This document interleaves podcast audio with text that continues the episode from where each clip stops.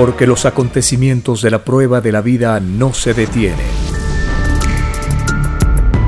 Porque todo tiene un principio, un desarrollo y un fin. Presentamos El tiempo está cerca. Una gran oportunidad para cambiar nuestros destinos y la vida. El cambio de costumbres provocará la caída del sistema de vida, de las leyes del oro. Los acontecimientos le salen al encuentro a las criaturas. Una nueva revelación, escrita por el primogénito solar, Alfa y Omega, se extiende por el mundo.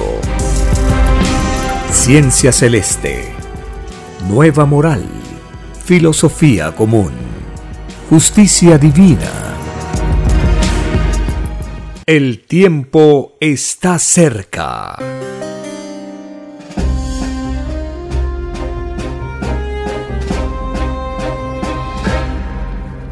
Gracias al divino creador de todas las cosas por su infinita sabiduría, su infinito conocimiento que nos revela en este tiempo final de la prueba de la vida.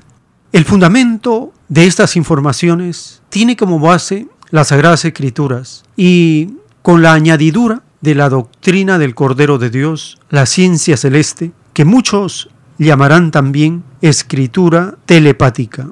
En esta nueva doctrina Está explicado el origen de las cosas, el origen de los destinos de cada uno y lo que vendrá. Es la etapa más fascinante que nos toca vivir, porque no en todos los naceres de nuevo, los espíritus pensantes se encuentran con una nueva doctrina. En nuestro caso, esta humanidad está empezando a conocer los avisos, el comunicado de la llegada de una nueva doctrina y por las naciones del planeta se va comunicando este aviso. Es un aviso colectivo, país por país, nación por nación, isla por isla, región por región. En la primera etapa, en los idiomas más hablados del planeta.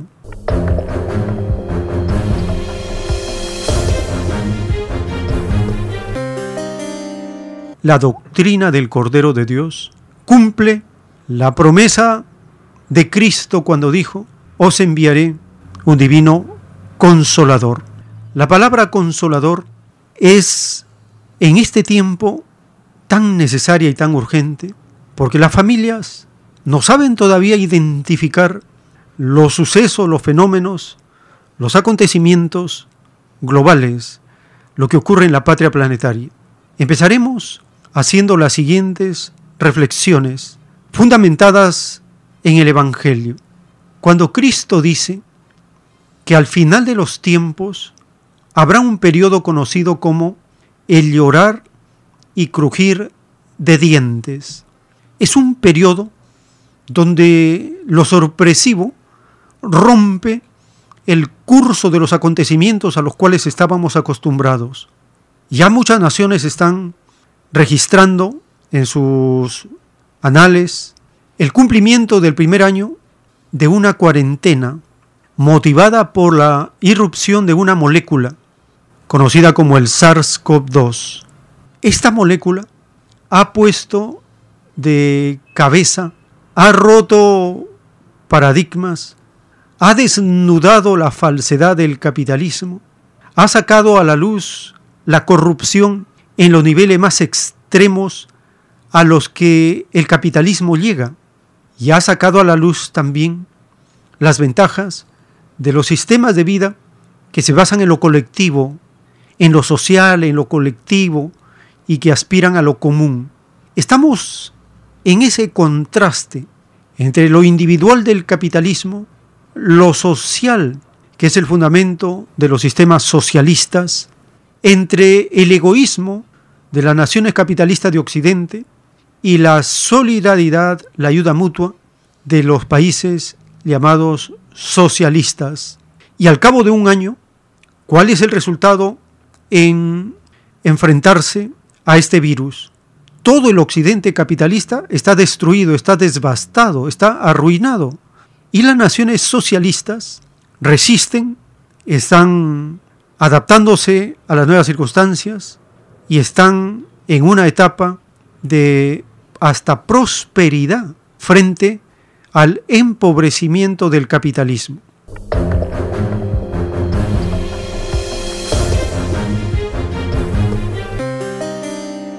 Para conocer estos fenómenos, empezamos escuchando la voz del autor de la ciencia celeste, el primogénito solar, Alfa y Omega. Él, en sus conversaciones que tenía con las personas que lo visitaban, que acudían a los llamados para ver los rollos del Cordero de Dios, hacia el año de 1976-1978 en Lima, Perú, el autor de la ciencia celeste revela, en esos años de 1976, revela que pronto habrá dos mundos en uno.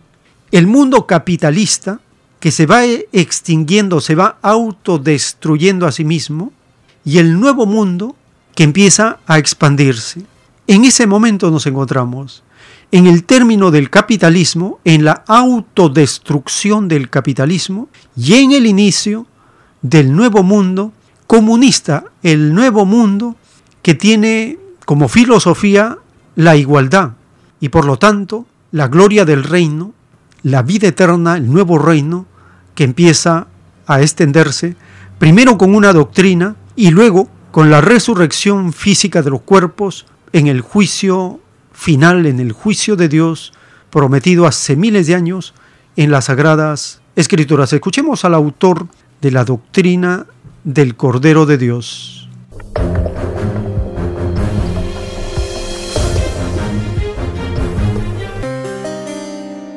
Que habrán dos mundos en un mundo. El mundo de la prueba, de la carne que se podría, y el mundo que van haciendo los niños, de carne que no se pudre. Eso se llama el ocaso del mundo. Y el Padre me hace ver a mí los funerales, los últimos funerales de los que se podrían se llama resurrección de la carne. Ahí el orgulloso cuando ve a los niños eternos, ¡ay! un complejo que se han enfermado. Porque dice el Padre, todo orgulloso será avergonzado, que desearán la muerte. Porque los vivos en el llorar y crujir de dientes envidiarán a los muertos. Entonces el, el niño genio no envejece. El nuevo reino no es mundo de prueba como este. Ellos tienen otras leyes, tienen leyes de paraíso ellos apenas nacen bebés, los preparan para el viaje del cosmos. Es otro mundo Ellos no nacen para ganarse el pan, como se dice, como este mundo. Ellos se preparan para llegar a la gloria de Dios. Porque dice Padre, de este extraño sistema de vida, salido de las extrañas leyes del oro, no queda ni una molécula. Si el Eterno Hijo dice, dejar una molécula a este mundo, esa molécula con el tiempo empieza a desarrollarse. Y se repite el drama, hijo, que esto es mío, que esto es tuyo, que no me lo tocáis. Se repite la misma plaga que llama Padre Esa es la plaga. Hablando de la posesión egoísta es una plaga. En cambio, los niños genios no van a tener ese complejo. No se van a preocupar por la posesión. La meta de ellos es lo eso se llama eterno, hermano. Eterno. O sea, ellos no envejecen porque ellos no pidieron la vejez. En este mundo de pruebas se pidió la vejez porque no se conocía la vejez. La vejez se pide porque no se conoce. La muerte se pide porque no se conoce. Toda sensación que vive cada uno en su individualidad, la pedimos a Dios porque no la conocíamos. Por eso se dice la prueba de la vida. El tiempo está cerca. En el juicio intelectual de Dios para este mundo, en el libro Lo que vendrá, está escrito el título 527. En la prueba de la vida, los que pensaron en psicología común reciben puntaje de luz mayor que los que pensaron en extraña psicología del libertinaje. Lo común es del reino y lo común fue pedido por todas las criaturas humanas. El extraño libertinaje no es del reino de los cielos y nadie lo pidió a Dios. Es más fácil que entren al reino de los cielos los que en su propio pensar pensaron en lo del cielo, escrito por el primogénito solar, Alfa y Omega.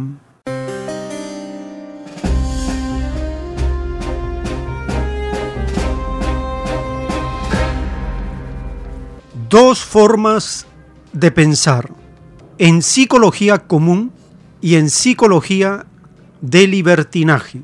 ¿Quiénes piensan en psicología de libertinaje? Los capitalistas.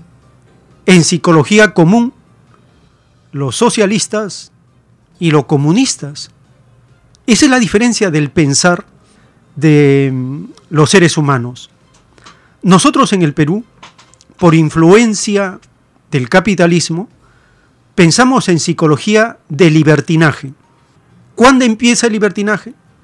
Empieza cuando, por ejemplo, se convocan elecciones y el gobierno libertino hace una fiesta para favorecer a los libertinos de la derecha, que solo piensan en lo individual, en el egoísmo, en el sector privado, en las inversiones, en las ganancias, en los bancos, en los intereses, en el lucro, en el beneficio, en el oportunismo, en la corrupción. Eso es libertinaje. La derecha es libertina por su extraña psicología de pensar. Si es que hablan de los partidos del pueblo, están imitando la psicología de libertinaje, que es la psicología de la división. Todo libertino vive dividido y divide. Una psicología común no divide, porque abarca a todos, involucra las necesidades de todos en común. Eso significa psicología común. ¿Y quiénes lo practican? Las comunidades a lo largo de la nación. Las comunidades practican una psicología común. En sus asambleas se presenta un problema, una dificultad, una necesidad. Todos los miembros de la comunidad asisten, van participando, se va deliberando, se llega al mejor acuerdo y se compromete a cumplirlo. En la psicología del libertinaje no ocurre esto, porque por ejemplo, el dueño de los partidos políticos, que son millonarios, de cualquier secta de la derecha, son millonarios, y ellos hacen y deshacen a su antojo, a su capricho, por encima de su banda criminal llamada partido político, por encima de su organización. El millonario impone su psicología de libertinaje según sus caprichos. Y esto nosotros lo podemos ver. Los representantes de la derecha son libertinos y caprichosos. Son seres con una extraña psicología de libertinaje. Por ejemplo, los partidos de la derecha que se conocen en el Perú, todos ellos son millonarios, hacen alarde de su riqueza mal habida. No existe en el planeta riqueza bien habida, no existe. El Evangelio dice que toda ganancia es ganancia injusta, porque no hay ni una sola ganancia justa. Eso significa que la psicología común no acepta la ambición por el oro. En cambio, la psicología del libertinaje sí la acepta. Esa es la diferencia entonces entre los capitalistas, que son corruptos, y los de psicología común, que no permiten ni aceptan la corrupción, porque todos están vigilando, todos están atentos, no se hace nada en oculto. En cambio, los capitalistas, por su psicología de libertinaje, todo lo hacen en oculto, bajo la mesa, en la oscuridad, en la noche, entre gallos y medianoche. Así actúan estos corruptos del capitalismo.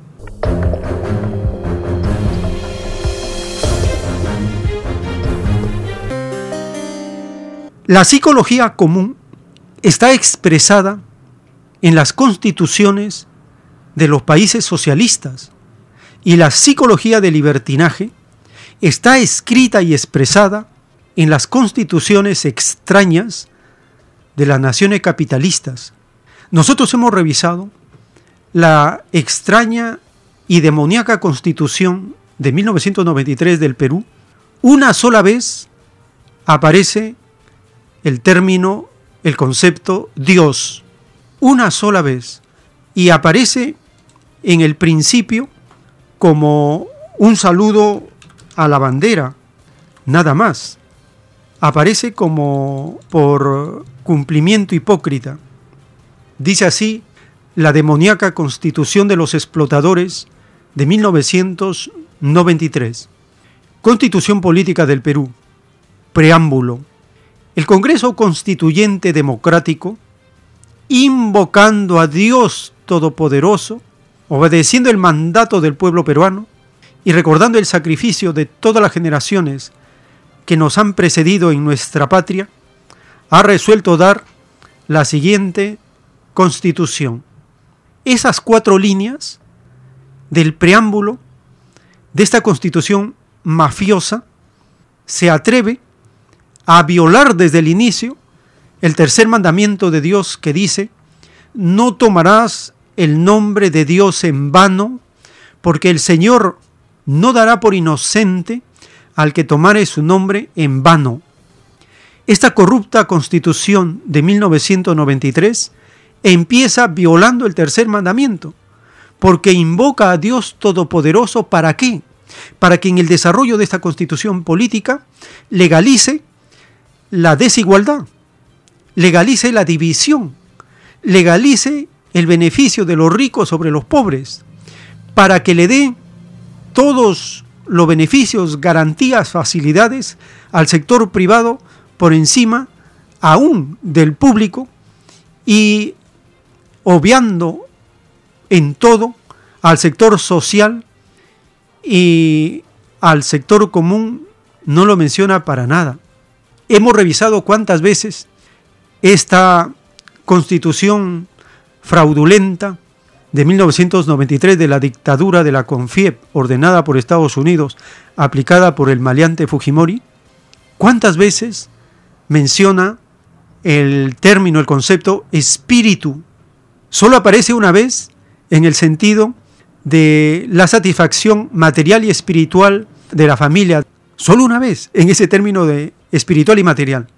Significa entonces que esta constitución materialista mata las ideas, los sentimientos del espíritu, los ideales del espíritu los mata. Y solo se dedica a lo material. Hemos revisado cuántas veces aparece la palabra capitalismo, no aparece ni una sola vez, pero sí aparece capital, no en el sentido del fundamento del capitalismo, sino como la capital de la república. ¿Cuántas veces aparece la palabra socialismo? Ni una sola vez. Comunismo, ni una sola vez. La palabra común aparece una sola vez. La palabra común aparece en el artículo 70 en relación con la propiedad todavía, o sea, una aberración pero así demoníaca. Dice capítulo 3 de la propiedad, artículo 70. El derecho de propiedad es inviolable. El Estado lo garantiza. Se ejerce en armonía con el bien común y dentro de los límites de ley. Acá nomás en estas dos líneas hay una contradicción, pero muy grande. ¿Qué relación hay entre el bien común y la propiedad privada que es inviolable? No hay ninguna relación, es lo opuesto. Son antagónicos, son extremos opuestos. Lo común y lo privado son opuestos. ¿Por qué sufrimos? Porque lo privado se impone con el uso de la fuerza sobre lo común. Y todos nosotros pertenecemos a lo común. Pero ¿quién dirige ¿Quién hace las leyes? El privado. Y las hace contra lo común. Es por eso que la población, en un momento de soberanía, tiene que abolir esta extraña constitución, esta demoníaca constitución. Se tiene que abolir, no hacer cambios. No sirve para nada. Se tiene que abolir en todos sus extremos. Hacer una constitución nueva donde lo común es el fundamento no lo privado, sino lo común. A muchos puede parecer imposible llegar a ello. Sería imposible si el capitalismo estaría en su gloria. Pero el capitalismo en este momento está en la etapa de autodestrucción. No va a quedar, como dice el autor de la ciencia celeste, no va a quedar ni una sola molécula del capitalismo. Porque dice el Divino Padre que si quedara una sola molécula del capitalismo, otra vez comienza a expandirse y vuelve a nacer los mismos vicios, los mismos complejos, la misma peste, la misma plaga, la misma epidemia. Por eso que no debe quedar ni una sola molécula del capitalismo, ni una sola idea del capitalismo. Cristo dijo, todo árbol que no plantó mi Padre, de raíz será arrancada y echada al fuego. Entonces estamos en esa grandiosa etapa ¿Debe asustarnos la autodestrucción del capitalismo? El Divino Cristo dice, no temáis, pequeño rebaño, no temáis. No hay que temer a la autodestrucción del capitalismo. Al contrario, el capitalismo se autodestruye y por primera vez en la humanidad vamos a respirar la verdadera libertad, la verdadera igualdad, la verdadera justicia, la verdadera moral, la verdadera paz. Vamos a respirar por primera vez las virtudes del reino de Dios en la tierra. Para ello es necesario, con el cambio de costumbres, ayudar a la autodestrucción del capitalismo. No nos preocupemos porque el capitalismo se autodestruye. Al contrario, hay que acelerar la autodestrucción del capitalismo. ¿Y cómo lo hacemos? El Divino Padre en las Escrituras nos dice, cambiando nuestro pensar libertino por una psicología de pensar común, cambiar nuestras costumbres que están basadas en hábitos inmorales, en extraña moral, por costumbres con virtudes morales elevadas. Son 318 virtudes de la luz que nosotros tenemos que empezar a estudiar, practicar y extender. Las más grandes son la humildad, la alegría, el trabajo, la paciencia, la bondad, la fe, la ilustración, la disciplina. Son 318 virtudes que debemos practicar. Así aceleramos la caída del capitalismo.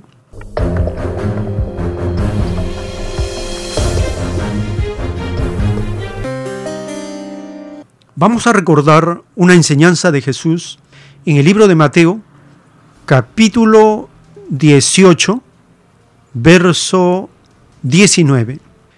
Dijo Jesús, otra vez os digo que si dos de vosotros se pusieran de acuerdo en la tierra acerca de cualquier cosa que pidieren, le será hecho por mi Padre que está en los cielos porque donde están dos o tres congregados en mi nombre, allí estoy yo en medio de ellos.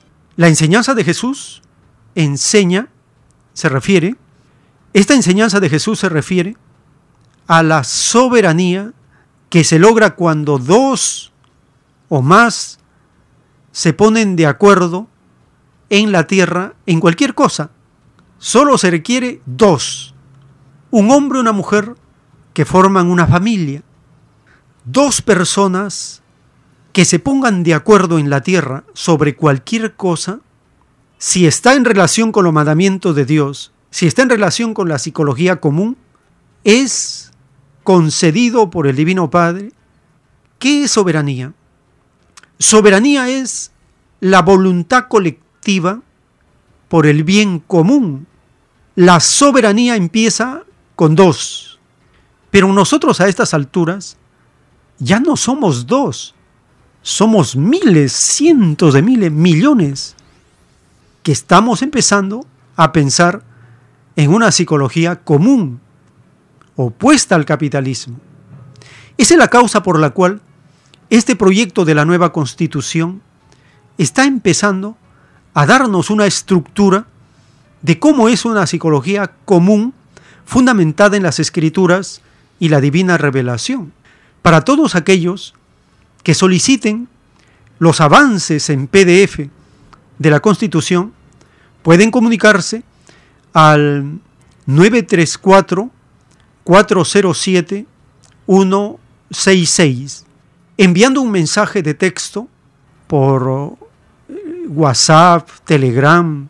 Nosotros les enviamos los avances en PDF de los títulos, los capítulos, los artículos, los numerales que vamos avanzando del borrador del proyecto de una constitución con psicología común. No se incluye libertinaje para nada, porque eso significaría hacer que el capitalismo tenga un respiro, que continúe todavía sobreviviendo el mismo Satanás. Y ya no, se está autodestruyendo. Pueden también seguir enviando sus aportes al 934-407-166. Estamos recibiendo sus aportes en texto, en audio, por WhatsApp, por mensaje del texto mismo. Aquellos que no tengan WhatsApp pueden enviar por mensaje de texto. Vamos recibiendo y a ellos les enviamos no en PDF, sino en texto, los avances del proyecto de constitución. Aquellos que no tengan ni posibilidad de enviar por texto ni WhatsApp, pueden enviar por correo electrónico, si les es factible, al siguiente email, ciencia arroba y omega.com. A este correo electrónico también nos llegan pedidos, mensajes, informaciones de diferentes partes acerca de la divina revelación de la ciencia celeste y le vamos orientando cómo se descargan los libros, cómo se bajan los MP3, cómo se escucha el podcast, tanto de los rollos telepáticos como de este programa, el tiempo está cerca. Ahí les orientamos cómo pueden visitar el nuevo canal de los videos, de los avisos de la ciencia celeste en los 10 idiomas más hablados de la Tierra, en el canal Nueva Revelación Alfa y Omega. Ahí encuentran en los idiomas por el planeta. Son millones ya que están viendo estos avisos en el mundo. Y así se va extendiendo la nueva doctrina del Cordero de Dios. Vamos a compartir unos aportes que nos han enviado al 934-407-166. Nos envían desde Callao, desde el Callao, nos envía el siguiente aporte para el capítulo económico. Eclesiastés capítulo 2 verso 24. No hay cosa mejor para el hombre que comer y beber de su trabajo. Otro aporte en el libro de Juan capítulo 5 verso 17. Mi padre trabaja y yo también trabajo, dijo Jesús. Otro aporte en el capítulo 10 del libro de Mateo, verso 9 y 10. No se provean de oro ni de plata, ni de dos túnicas, ni calzado, porque el obrero es digno de su alimento. Otro aporte para el estado de los trabajadores. Pensar, planificar y ejecutar. Un ejército de trabajadores para la limpieza pública en la zona urbana, rural y de selva. Limpieza y mantenimiento de pistas, veredas, puentes, parques, etc. También en ríos, lagos, playas, etc el Estado de los trabajadores planificará la producción de todo tipo de accesorios, equipos y maquinarias para la limpieza. El Estado de los trabajadores programará una vez al mes a las otras áreas no de limpieza para hacer labor social, para engrandecer la virtud de la humildad.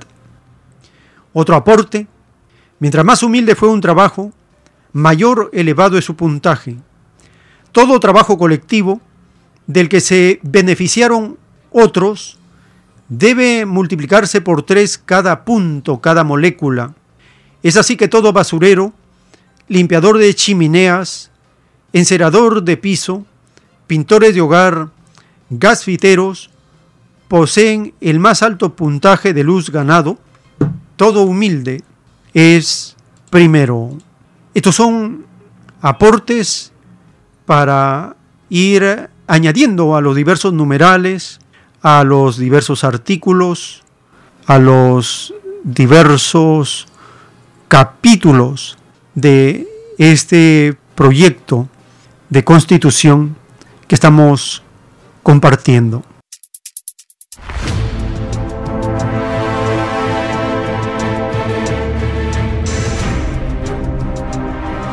El tiempo está cerca.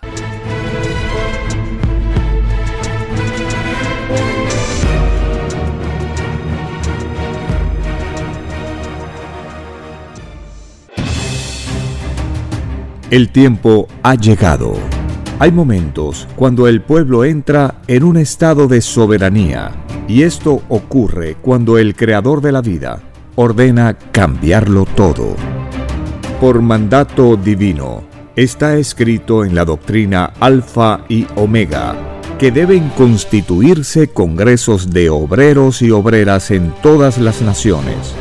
Cristo dijo en Lucas 12, verso 32, No temáis, pequeño rebaño, porque a vuestro Padre le ha placido daros el reino. Participe en el proyecto redactando la nueva constitución Envíe sus aportes en texto y audio al 934-407-166 y recibirá cada semana los avances en PDF o solicite más información al 934-407-166. Solo una unidad común con nueva moral dará paz al mundo. Por orden de Dios Padre, el mundo será dirigido por los trabajadores. Ha llegado el tiempo para que el pueblo escoja su propio destino y se gobierne a sí mismo. Alegraos, humildes del mundo, vuestro yugo llega a su fin.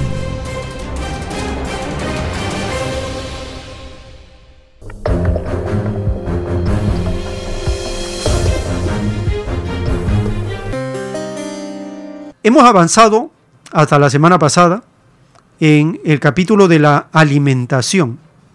Para esta edición tenemos en el capítulo quinto de la salud, empezando con el artículo 13, Fundamentos del Derecho Divino.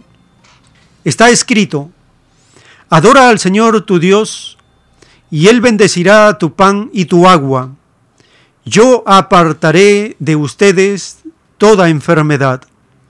Libro del Éxodo capítulo 23, verso 25. Dijo Jesús, sanen a los enfermos, resuciten a los muertos, limpien de su enfermedad a los que tienen lepra, expulsen a los demonios.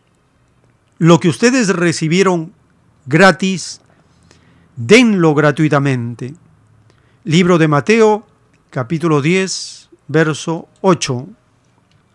En Proverbios 17, 22 está escrito, Gran remedio es el corazón alegre, pero el ánimo decaído seca los huesos.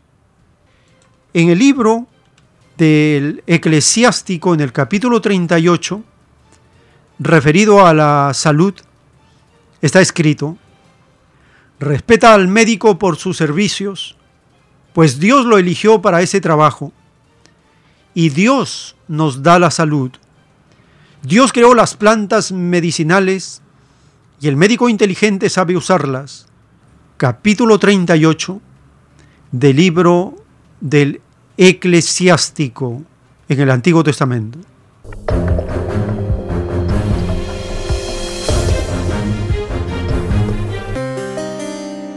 Ahora viene la parte de los numerales del capítulo de la salud.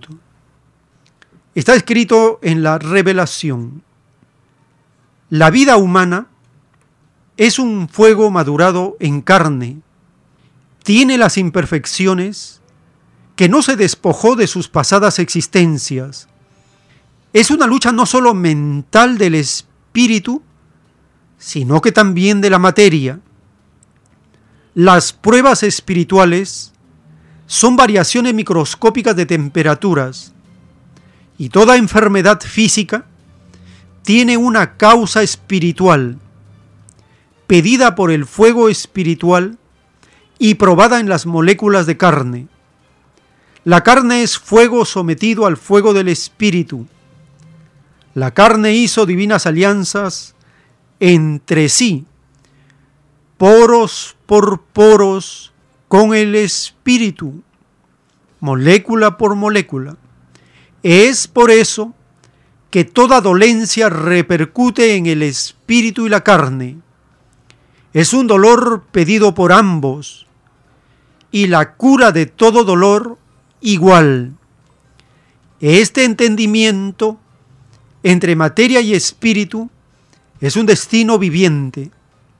Las moléculas sienten en la misma proporción que el espíritu, aunque aparentemente no lo fuera.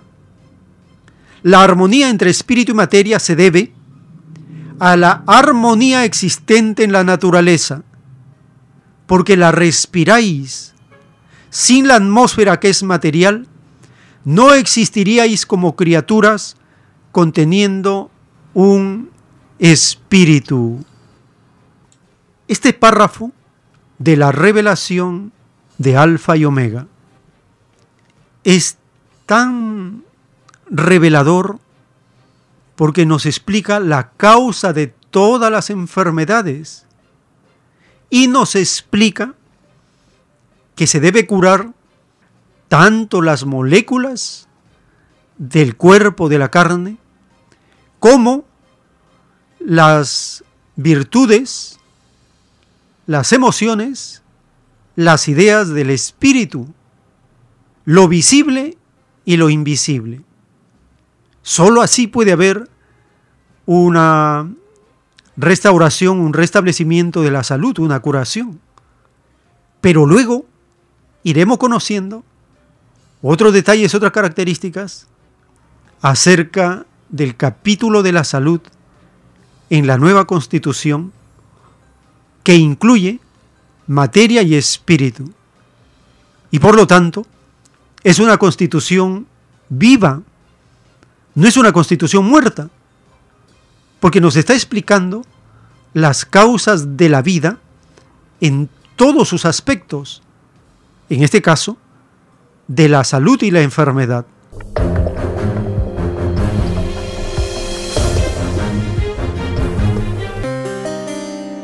En el numeral 2 está escrito, solo el poder divino cura las más rebeldes enfermedades y en forma instantánea.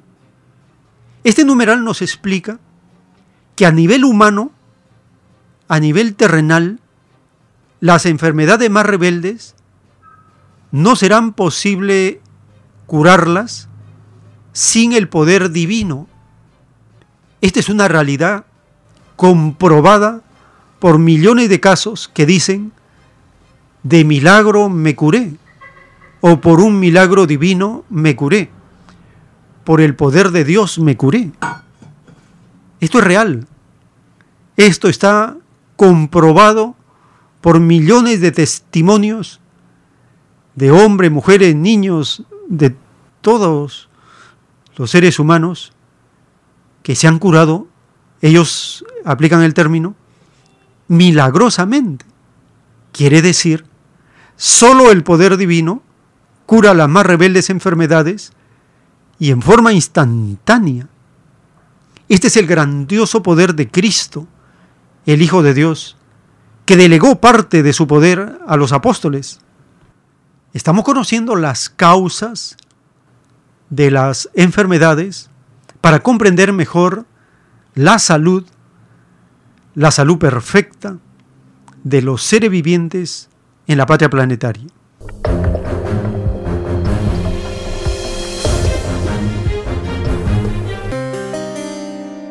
En el capítulo de la salud, en el numeral 3, se está aportando un nuevo párrafo de la divina revelación. Numeral 3.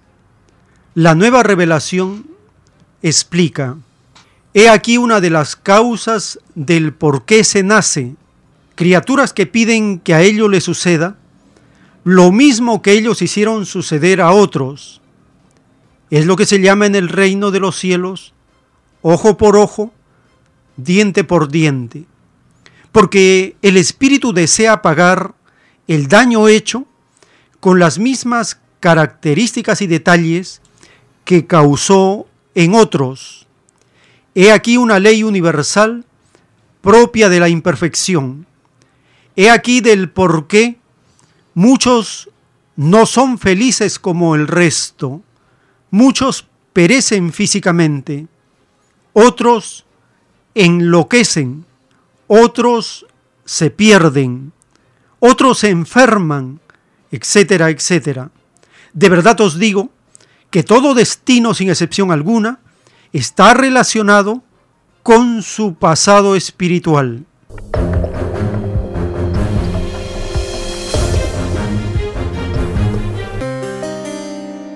Numeral 4 Dice la justicia de la revelación, si violáis la ley, podéis renacer infinidad de veces en mundos perecederos, pero jamás entraréis en el reino de los cielos, donde todo es eterno, donde nadie envejece, donde nadie se enferma, donde es desconocida la muerte.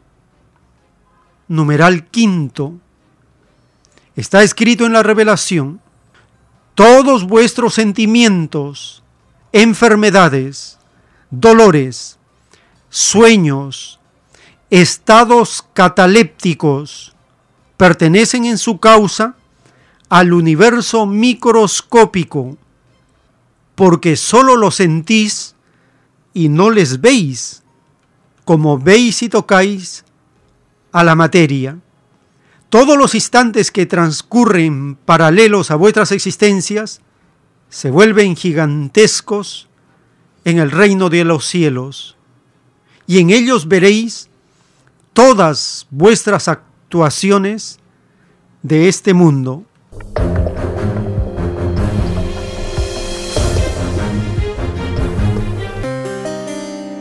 Numeral 6 explica la revelación, todas las enfermedades vivientes son. Ellas hicieron alianzas tal como lo hicieron las virtudes del Espíritu. Cuando los espíritus piden al Padre pagar deudas y ganar experiencia, hacen alianzas con leyes que les servirán de pruebas. Toda enfermedad fue pedida como prueba espiritual a través del cuerpo físico, porque todo espíritu es probado en la vida, es probado en todos los acontecimientos que experimentó. Las enfermedades que fueron tratadas por médicos comerciantes se quejan al Padre, porque en las alianzas hechas con el Espíritu no se consideró ninguna clase de comercio, solo se consideró las escrituras del Padre y sus divinos mandamientos.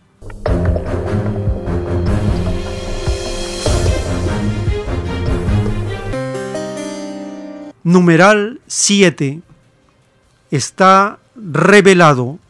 El Hijo primogénito curaba, actuando en forma mental e instantánea sobre los querubines de las sensaciones físicas, las enfermedades están constituidas por querubines de las tinieblas. La salud es de la luz. La enfermedad lo es de las tinieblas. Mandando magnéticamente a unos, se subordina a otros. Es el microscópico destino de lo que no se ve, pero que se siente.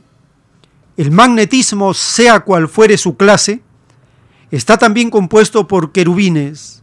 Son los querubines magnéticos. Numeral 8. Toda enfermedad debe ser soportada con paciencia durante todo el tiempo que dura la enfermedad. Numeral 9. Transmitir a otros enfermedades venéreas es considerado como degeneradores del género humano por el Hijo de Dios, porque destruyen lo creado por Dios.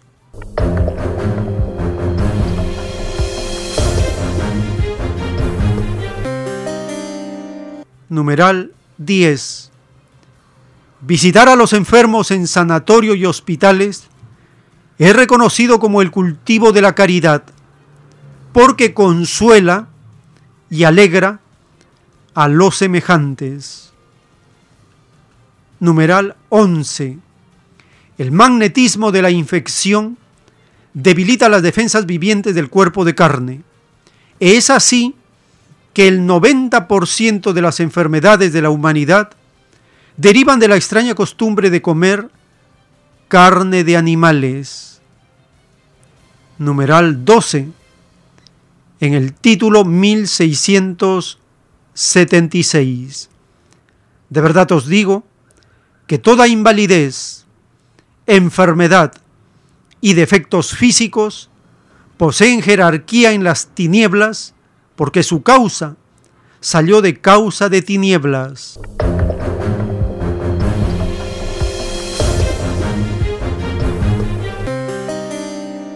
Numeral 13. Título 1727. Todos aquellos que fueron médicos o médicas y comerciaron con las enfermedades de otros, no entrarán al reino de los cielos. Ningún comerciante entrará. Es más fácil que entre al reino del Padre uno que no fue médico a uno que lo fue. Numeral 14. Título 2383. En la prueba de la vida, gran parte de los niños enfermizos se debieron a la extraña costumbre de los padres de comer carne y la de no preocuparse de una disciplina en su alimentación.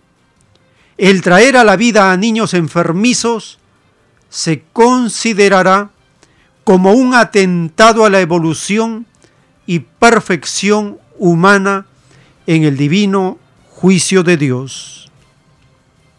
Numeral 15. Título 2748. Es más fácil que entren al reino de los cielos los que respetaron las leyes de la naturaleza durante la prueba de la vida, a que puedan entrar los que las atropellaron.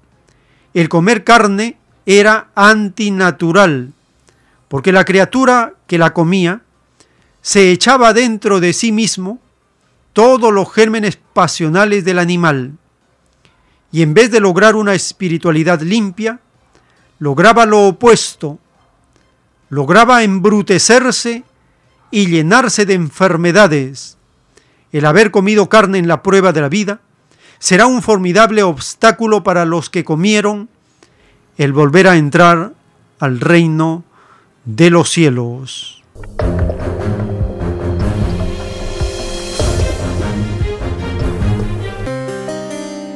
Numeral 16. Título 2867. Los padres que tuvieron hijos débiles de salud tendrán divino juicio. Existieron en esta ley dos causas.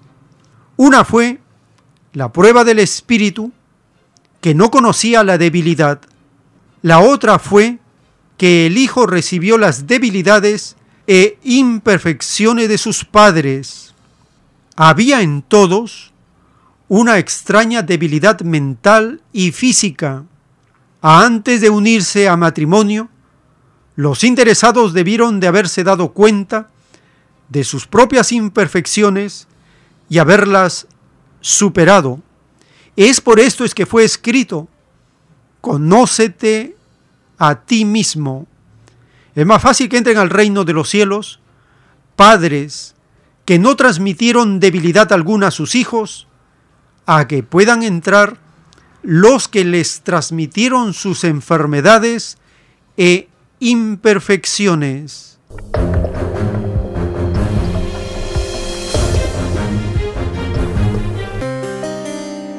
Numeral 17.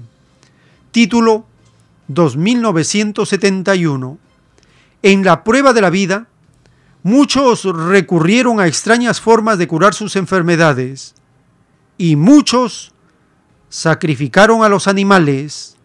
Tales extrañas prácticas para asegurarse la salud no se conocen en el reino de los cielos, porque en el reino de Dios no se conoce el daño ninguno que sacrificó a espíritu de animal para tener mejor salud, ninguno volverá a entrar al reino de los cielos, porque hasta los animales vivos y muertos participan en los divinos juicios de Dios. Numeral 18. Título 3333. En la prueba de la vida, muchos mimaron a hijos con enfermedades que los mismos padres les transmitieron. Los culpables de la transmisión de enfermedades y de mimo lo pagan por segundos, porque la prueba de la vida consistía en transmitir el perfeccionamiento y no el imperfeccionamiento. Es por esto es que se escribió, todo espíritu duerme. El dormir consistía en continuar siendo imperfecto y transmitirlo a otros. Es más fácil que entren al reino de los cielos aquellos padres que perfeccionaron sus herencias sin enfermedad alguna, a que puedan entrar los que lo hicieron transmitiendo sus enfermedades a otros.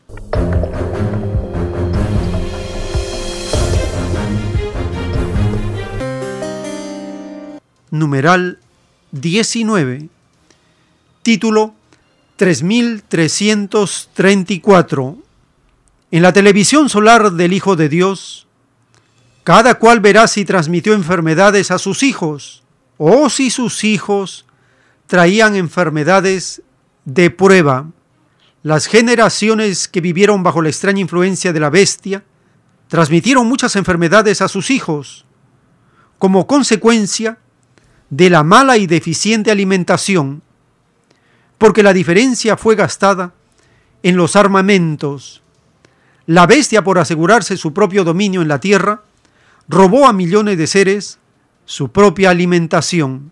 La bestia jugó sucio a las leyes de la vida, no utilizó a la filosofía, se valió de la astucia y de la explotación.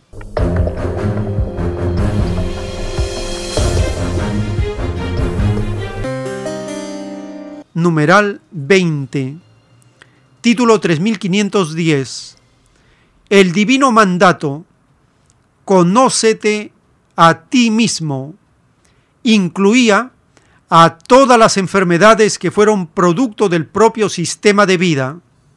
Una de las causas del mayor número de enfermedades en la prueba de la vida fue el extraño y primitivo hábito de comer carne. El ayuno enseñado por el Hijo de Dios indicaba la poca recomendación de comer restos de cadáveres y de introducirle al cuerpo tóxicos o ácidos, porque es más fácil que reciba la resurrección de su propia carne uno que en la prueba de la vida mantuvo limpia su carne segundo por segundo, a que reciba la resurrección uno que fue sucio y despreocupado para con su propio cuerpo.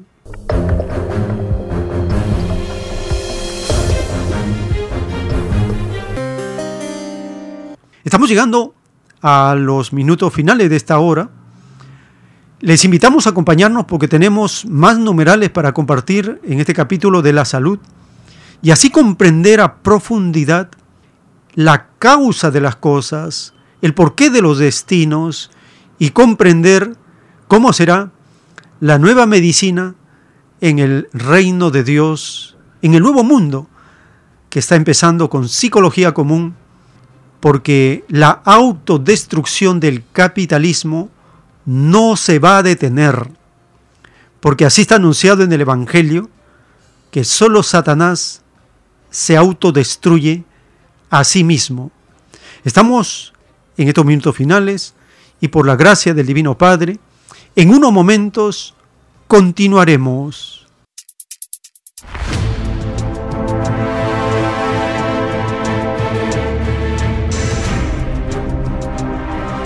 El tiempo está cerca.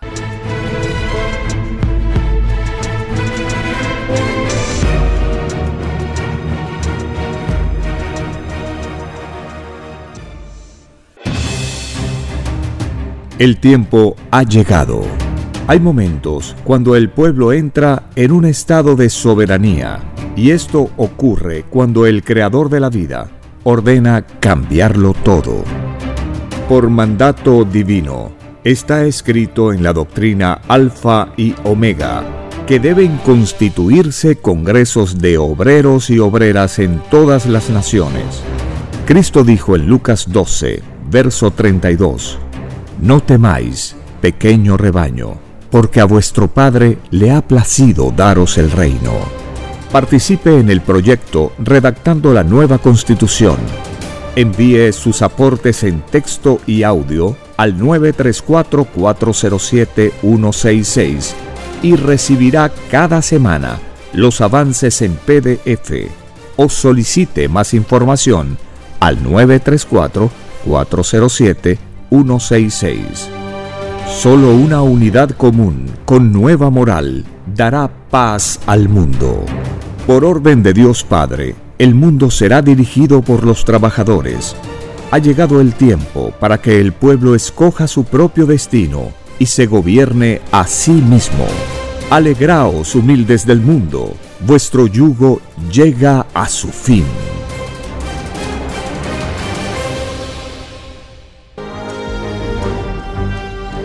Una nueva doctrina con nueva moral escrita por el primogénito solar, Alfa y Omega, se extiende por el mundo. El cambio de costumbres provocará la caída del sistema de vida, de las leyes del oro. La desigualdad, la injusticia, la corrupción y la explotación dejan de serlo cuando todos los seres humanos no las aceptan ni las permiten. Conozca lo que vendrá para aprender a gobernarnos a nosotros mismos. Solo una unidad común y con nueva moral dará paz al mundo. Alfa y Omega. Comparta gratuitamente todos los libros en formato PDF de la página web www.alfayomega.com. Es Radio Cielo una nueva era de la radio en el Perú. Programación de avanzada para todos. Es Radio Cielo. El mejor anhelo de tu vida. Es Radio Cielo. Sembrando amor Es Radio Cielo Ahora, tu radio favorita, Cielo, llega a todo el mundo. Visítanos e interactúa con todos tus conductores de la variedad de programas que ofrece tu radio Cielo. Radio Cielo en la red. Ingresa a la www.radiocielo.com.pe y desde tu teléfono móvil, interactúa con nosotros. Radio Cielo, a la vanguardia de la tecnología tecnología, cielo.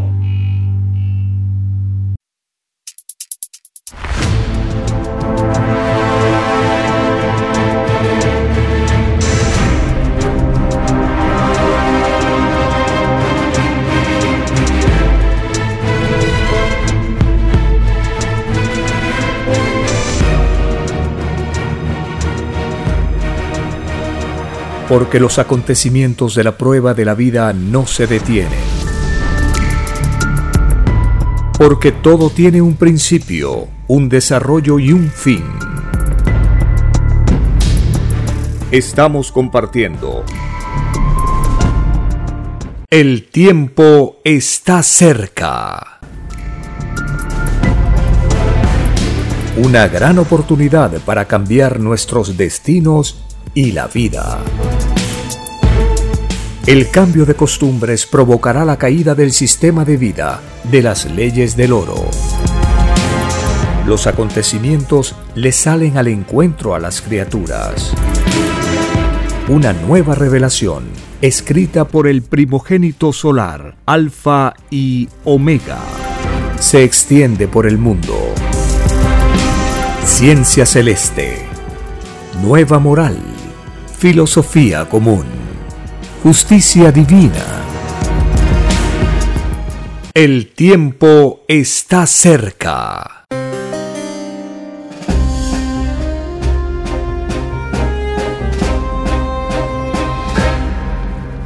Gracias al Divino Creador de todas las cosas, estamos compartiendo estas informaciones basadas en las Sagradas Escrituras y la Divina Revelación, la escritura telepática que por primera vez revela a todos los seres humanos el origen de las cosas, la causa y el destino de cada uno, y nos anuncia lo que vendrá. Estamos compartiendo los avances del proyecto de constitución que estamos redactando, ideando a partir de las Sagradas Escrituras, de la divina revelación. Estamos buscando todo aquello que nos ayuda a tener una mayor información de los temas específicos de la vida en este caso, de la salud.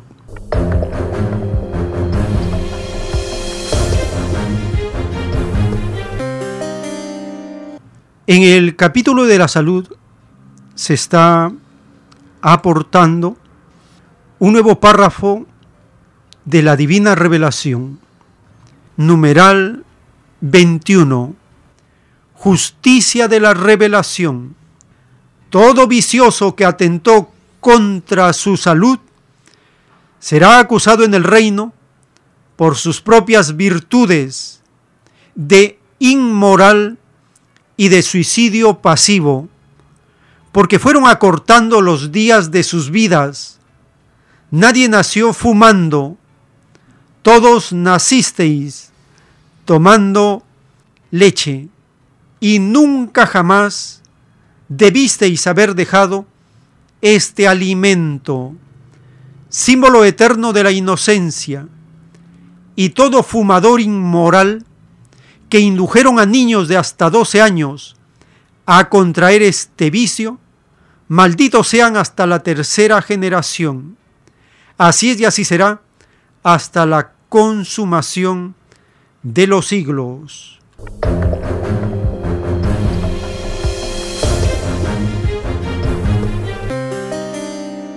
numeral 22, título 316. En la prueba de la vida surgieron los extraños comerciantes. Muchos comerciantes ensuciaban las calles del mundo sin importarles la salud de los demás. Esta extraña manera de atentar contra la salud de sus semejantes se paga molécula por molécula en el divino juicio hasta la última molécula de mugre, inmundicia, suciedad, pudrición dejada por los extraños comerciantes en las calles del mundo, lo pagan ellos. Y los que siendo autoridades nada hicieron por esta extraña injusticia, también lo pagan molécula por molécula, segundo por segundo.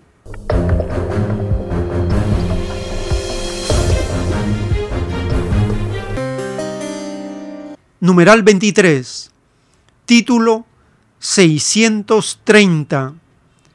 En la prueba de la vida surgieron los llamados médicos de la medicina, los que cayeron en desprestigio ante la medicina, la medicina viviente los acusará al Hijo de Dios de haberla desvirtuado con la extraña sensación de la ambición. Los llamados médicos que se tomaron el extraño libertinaje de cobrar más de lo que merecían serán llamados ladrones de la salud en el llorar y crujir de dientes. Es más fácil que sea llamado honrado en el divino juicio de Dios uno que no fue médico a que lo sea uno que lo fue.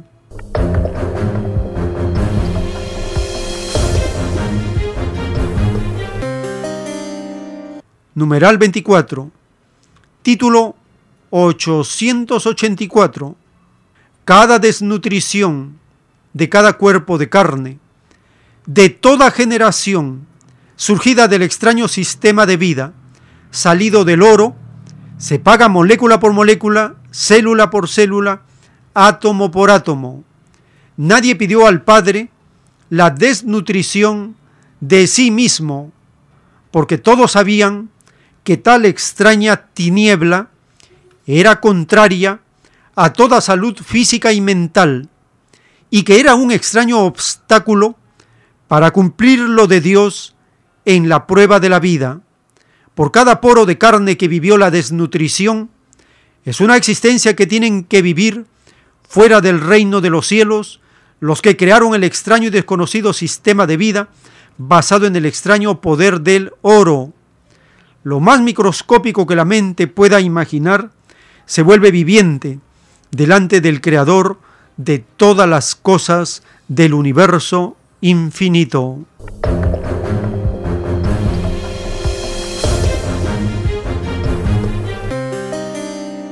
Numeral 25, título 930.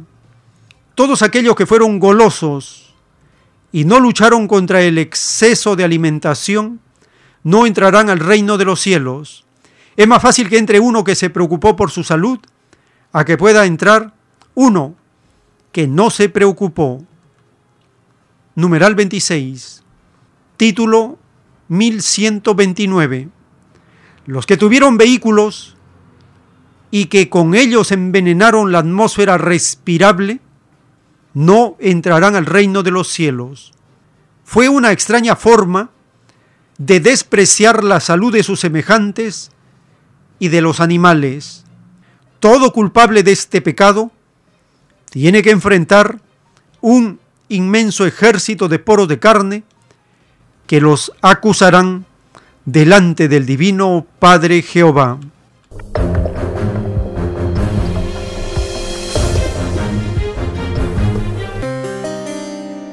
numeral 27, título 1677.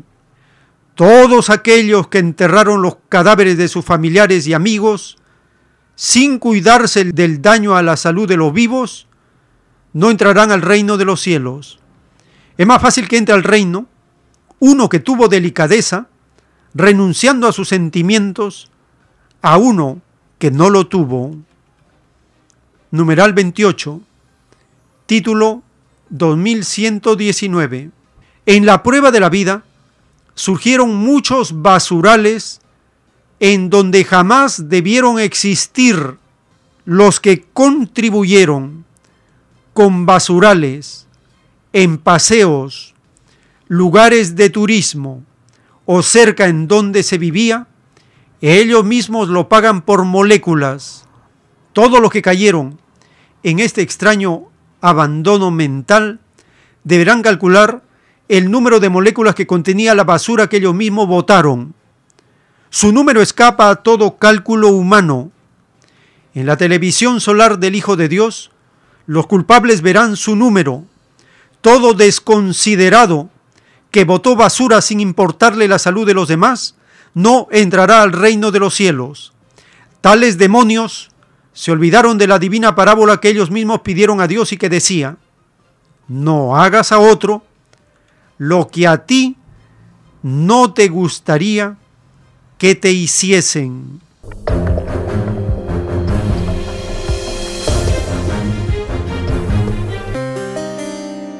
Numeral 29. Título 2419. Como todos pidieron y prometieron a Dios no hacer a otros lo que a ellos no les gustaría que les hiciesen, es que millones de seres se quejarán al Hijo de Dios en contra de los que tenían la extraña costumbre de enterrar a sus muertos, porque las pudriciones de cadáveres de los cementerios infectaban el aire que respiraban los seres vivos. Los que enterraron cadáveres serán acusados por el Hijo de Dios de atentar contra la salud de los demás. Esta extraña falta de delicadeza por los seres vivos se paga por segundos y por molécula. Los segundos corresponden al tiempo de permanencia en el cementerio de cada cadáver y las moléculas corresponden al número de moléculas de carne que contenía el cadáver. Los que tenían más de un cadáver deben de sumar el contenido de cada uno. A mayor número de cadáveres enterrados, mayor es el descuento de puntaje de luz. Es por esto es que fue escrito, dejad que los muertos entierren a sus muertos.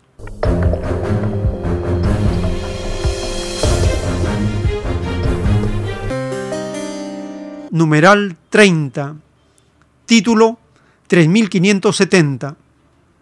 El que al escoger el lugar en donde vivir, lo hizo pensando en lo de adentro de sí mismo, ganó en puntaje de salud. El que lo hizo con indiferencia, nada ganó. La indiferencia en cualesquiera de sus formas, nada recibe en el divino juicio de Dios. La preocupación recibe premio y los indiferentes de la vida correrán el riesgo de que el Hijo de Dios no vuelva a darles de nuevo la vida humana, porque es más fácil que se la dé a los que mostraron interés por la vida que todos habían pedido a Dios. Numeral 31, título 3571. En la prueba de la vida, cada uno debió de fijarse en el daño que el medio ambiente ejercía en su propia salud, porque cada molécula de envenenamiento por culpa del medio ambiente en que se vivió, se paga en el divino juicio de Dios. Esto hace que la humanidad que vivió en las grandes urbes y ciudades de la bestia, las maldiga en el llorar y crujir de dientes. Este drama había sido anunciado por el divino Padre Jehová en el mismo paraíso de Adán y Eva. Él dijo, no comerás del árbol de la ciencia del bien. Esto significaba un divino aviso para la descendencia de Adán y Eva, porque las divinas advertencias de Dios son infinitamente expansivas para las futuras generaciones. Es por esto es que se dijo, nadie es único.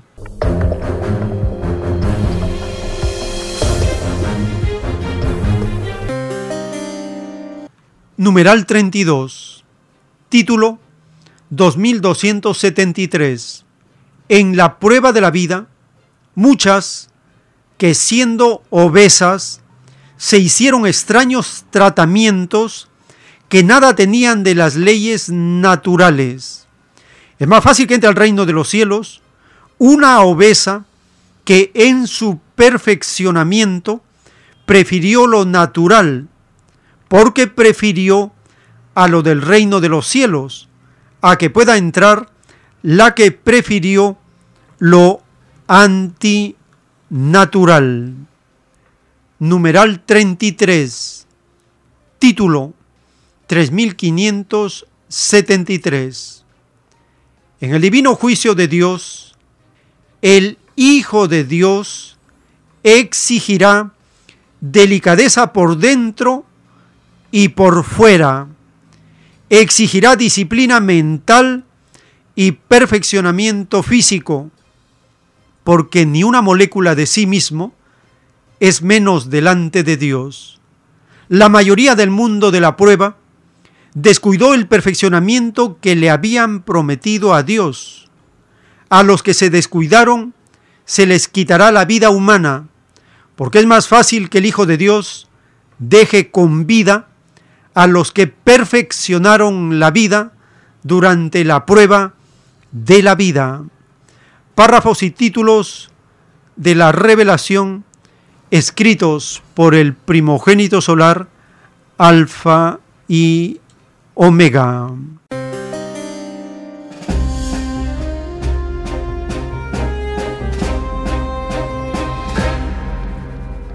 Hemos compartido el capítulo de la salud con citas bíblicas, con títulos y párrafos de la divina revelación para conocer a profundidad la causa de las enfermedades, para conocer cómo será premiada la salud con una alimentación disciplinada, un medio ambiente con aire puro, una disciplina interior y exterior, con ayunos, con el cuidado vitamínico diario. Estamos conociendo que la causa de toda enfermedad es espiritual.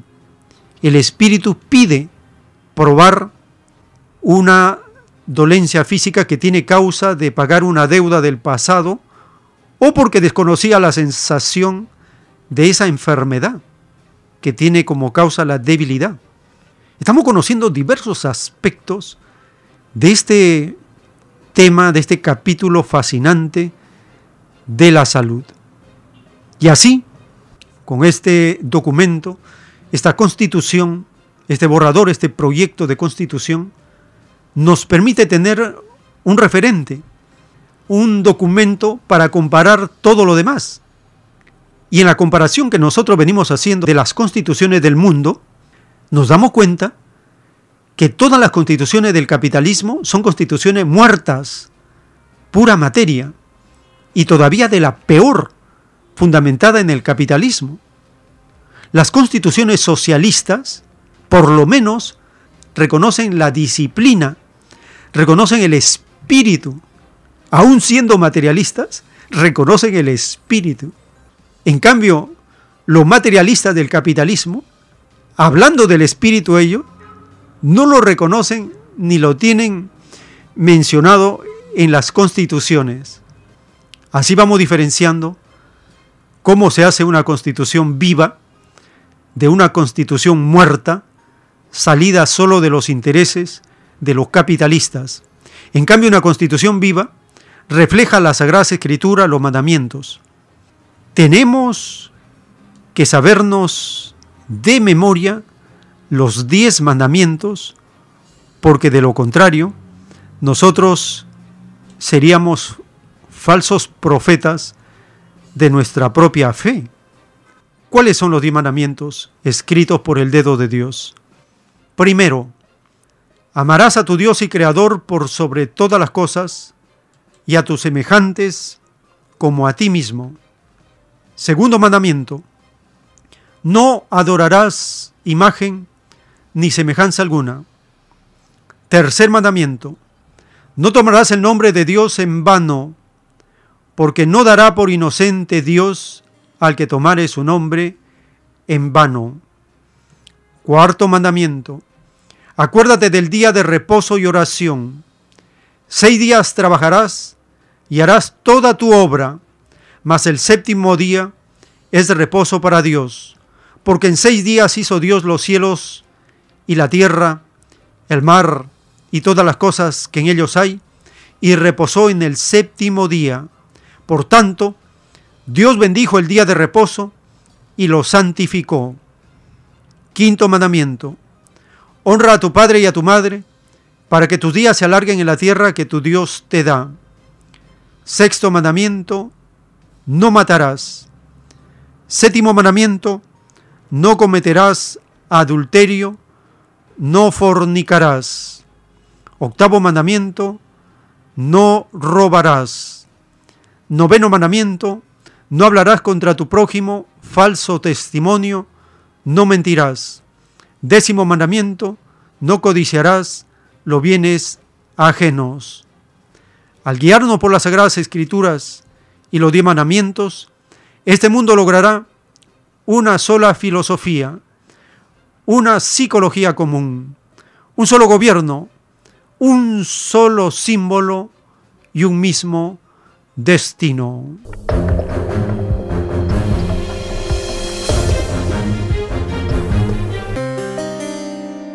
Hemos completado este bloque de los aportes que se van recibiendo y de los avances en la redacción de este proyecto de constitución que va avanzando y nos va dando la información, los datos, la estructura de un documento vivo, porque es para vivirlo. Todo lo que se lee, todo lo que se incorpora en este documento es para vivirlo para vivirlo, para sentirlo, para experimentarlo, para practicarlo. Por eso se llama constitución viva. En cambio, las constituciones muertas, echa la ley, echa la trampa. Solo sirven para los capitalistas y para empobrecer aún más a los trabajadores de toda la nación.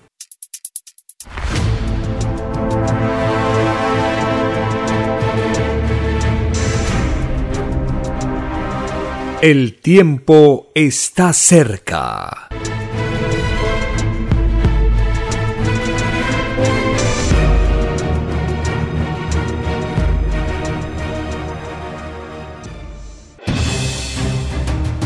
El tiempo ha llegado.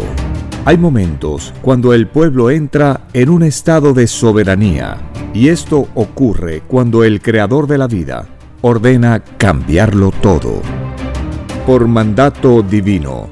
Está escrito en la doctrina Alfa y Omega que deben constituirse congresos de obreros y obreras en todas las naciones. Cristo dijo en Lucas 12, verso 32, No temáis, pequeño rebaño, porque a vuestro Padre le ha placido daros el reino.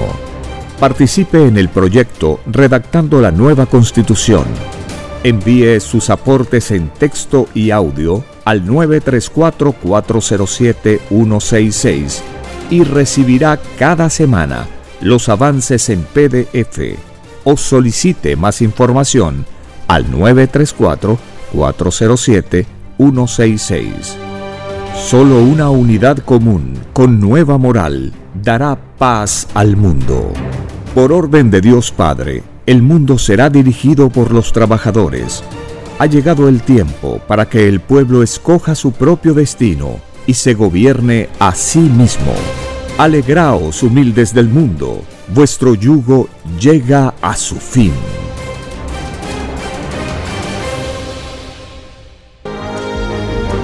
Lea la maravillosa ciencia celeste y conozca su propio origen galáctico y su destino. Alfa y Omega. Todos los enigmas de la prueba de la vida se revelarán. He aquí que al extenderse la nueva revelación, se irá desmoronando la falsa historia de este mundo. La tercera doctrina es una colosal escritura telepática, realizada en miles de planos o rollos, dictada por el Padre Eterno, al primogénito solar Alfa y Omega.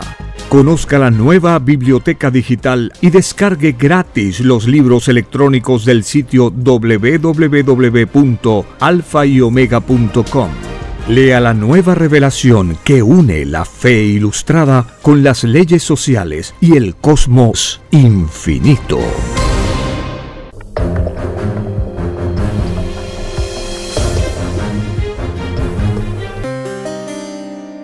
Este tema de la Constitución está desarrollándose en muchas naciones. Chile lleva muchos años con el proceso constituyente. Empezamos este bloque de las informaciones compartiendo una entrevista realizada hace varios años al historiador Gabriel Salazar Vergara con motivo del llamado proceso constituyente durante el gobierno de la derechista exmandataria Michelle Bachelet. A pesar que ella fue elegida por el llamado Partido Socialista, pero es una derechista, una neoliberal, una socialdemócrata, es una mandataria que en su mandato hablaron mucho del proceso constituyente salido desde el gobierno, porque en las encuestas que se hacían en el rebaño de Chile, había una inquietud creciente de cambiar esa constitución. El gobierno neoliberal de Bachelet y la extrema derecha y la llamada oposición, todos ellos comenzaron a maquinar cómo dirigir el proceso constituyente. El historiador Gabriel Salazar lo desenmascara, le dice que es una farsa, una trampa, una estafa, porque la soberanía no está en el gobierno, la soberanía no está en el Congreso, no está en el Poder Judicial, la soberanía no está en las leyes, la soberanía está en dos personas o más que se juntan, como dijo Cristo, y se ponen de acuerdo, y todo lo que pidan en psicología común, el divino creador concede. La soberanía es la voluntad colectiva de dos o más que se ponen de acuerdo por el bien común. Ahí está la soberanía. Y eso tenemos que entenderlo porque así podemos hacer una nueva constitución. Pero si nosotros dejamos o delegamos la soberanía, los pillos de siempre van a hacer una constitución o van a hacer reformas o cambios a su constitución para conveniencia de ellos, aplastando la soberanía. Pero la soberanía no puede ser nunca derrotada. Nunca la soberanía ha sido derrotada, nunca, en toda la historia de la humanidad ha sido momentáneamente usurpada, ha sido engañada, estafada, atada, pero nunca derrotada, porque está presente. Basta que dos personas, dijo Cristo, se pongan de acuerdo y que le pidan al Padre Eterno, y Él concede. Pero ¿en qué tenemos que estar de acuerdo? En la psicología común, en el comunismo. En eso tenemos que estar de acuerdo. Porque si no estamos de acuerdo en el comunismo, no se concede nada por parte de Dios. Y se perpetúa el drama. La soberanía es la voluntad colectiva ordenada por el Padre Eterno, por palabra de Cristo, a nosotros. Él dijo, si dos o más están de acuerdo en cualquier cosa en la tierra, que pidan al Padre, Él concederá. Eso es ejercer soberanía. Nadie nos va a enseñar a ser soberanos. Cristo nos está enseñando. Pero los demonios del capitalismo y las religiones han impedido que nosotros ejerzamos nuestra soberanía.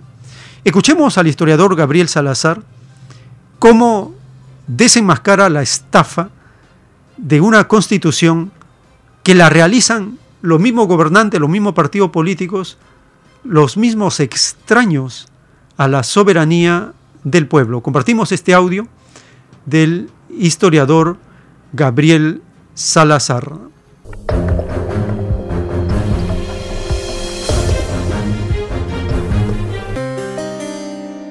Sin duda este fue el tema del día al interior de la moneda. En cadena nacional la presidenta Bachelet llamó a participar del proceso constituyente, donde uno de los pilares de la iniciativa es precisamente que los propios ciudadanos sean parte de ella. Pero ¿es realmente así? ¿Su opinión tendrá validez al momento de la decisión? Gabriel Salazar, Premio Nacional de Historia, nos entrega la respuesta. Esto es un juego de los políticos para neutralizar a la ciudadanía y le inventa un juego, un juego participativo, pseudo participativo, porque al final resuelven ellos. Y eso es tan así que están de acuerdo que haya este proceso constituyente la derecha y el gobierno, la oposición y el gobierno. Y eso es muy sospechoso.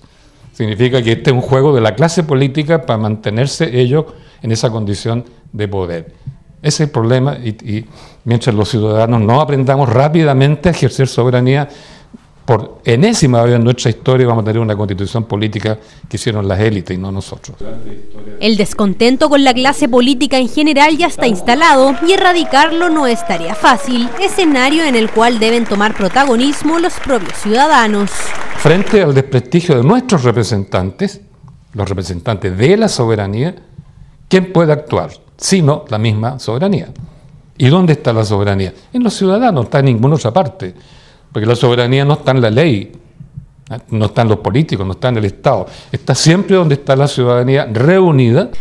Temas que se abordaron en la clase inaugural de licenciatura en Historia de la Universidad de Concepción, donde además se habló de los nuevos movimientos sociales. Es un fenómeno de autoaprendizaje, de desarrollar una cultura soberana en la ciudadanía, que es un proceso lento, ¿eh? es lento. Entonces, ¿qué pasa con los políticos ante esta amenaza estos nubarrones que se les configuran en el horizonte, uno, no hablan de eso. ¿Mm? No hablan de eso. Ni lo mencionan. Pueden hablar del terrorismo en el sur de Chile, aquí en esta zona, con el movimiento mapuche. Pueden hablar de cualquier otra cosa, pero no del movimiento ciudadano, no se hablan de eso. La sociedad está cambiando y el mundo político no puede seguir con las mismas prácticas de antaño, esas que terminaron por generar un descontento a nivel país. Ahora es de esperar que los movimientos ciudadanos se consagren y logren proyectar un nuevo futuro y una nueva forma de hacer política. El tiempo está cerca.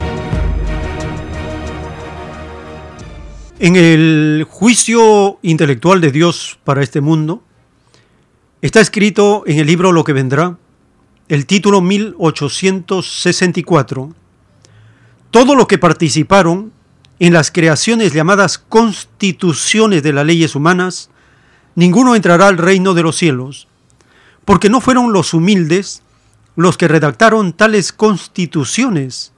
Se enseñó que todo humilde, que es el pueblo mismo, es primero delante del Padre, y si es primero ante el Creador de todas las cosas, primero debió ser también en todas las determinaciones humanas. Escrito por el primogénito solar, Alfa y Omega.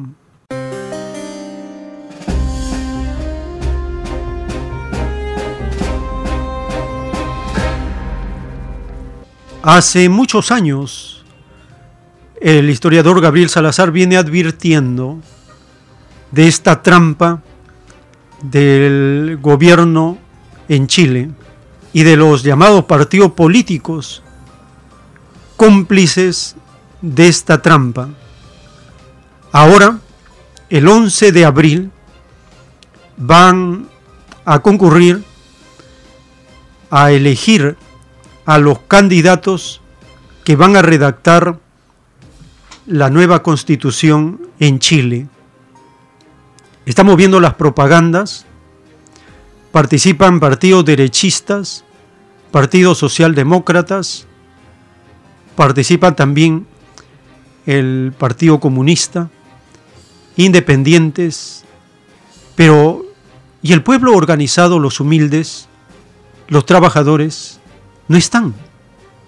No están las comunidades los más humildes no están. Se ve que los millonarios de la derecha están haciendo publicidad, propaganda rabiosa, defendiendo al capitalismo. La socialdemocracia quiere hacer parches, quiere darle rostro humano, quiere hacer una constitución con reformas. Los movimientos ambientalistas quieren que se incluya el respeto a la naturaleza. El Partido Comunista quiere hacer una constitución inclusiva. Los límites entonces de los candidatos están a la vista. ¿Cuál va a ser el resultado? Nuevamente una constitución ilegítima. Y esto ya lo había advertido el historiador Gabriel Salazar. Por lo tanto, se tiene que hacer algo paralelo. Los demonios del capitalismo van a querer seguir ellos teniendo el control en la constitución, la modificación, las reformas, teniendo ellos el control. Pero por orden de Dios, por orden de Cristo, nosotros el pueblo, los trabajadores, los explotados, tenemos que empezar a hacer también nuestra constitución. He ahí entonces que todos deben participar, todos deben involucrarse, porque a las finales, cuando esto se extienda, va a impactar en todos, porque este fenómeno que empieza es mundial, no solamente está ocurriendo en el Perú, nosotros estamos sintiendo y siendo parte de estos cambios del fin de los tiempos. ¿Qué estamos haciendo? Nos estamos preparando. Estamos teniendo un documento referente, un documento de referencia para compararlo con lo ilegítimo que van a querer seguir manteniendo los demonios capitalistas, socialdemócratas o las reformas o cambios que ellos quieran hacer. Siempre será ilegítimo, porque no son los humildes del pueblo mismo el que está participando. Esa es la diferencia de lo que está ocurriendo en este tiempo, en estos días, en el rebaño de Chile. Compartimos una nota publicada del inicio de la campaña de propaganda para la elección de los llamados constituyentes en el rebaño de Chile.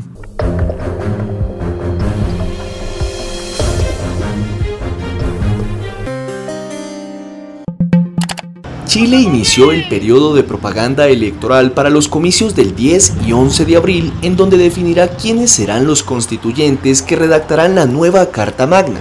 En paralelo, los chilenos elegirán a los gobernadores para cada una de las 16 regiones del país y a los alcaldes y concejales de las 346 comunas chilenas. Se trata del mayor reto electoral en la historia del país, tal y como lo reconoció el Servicio Electoral, tanto por la magnitud del proceso como por el contexto de pandemia en el que tiene lugar.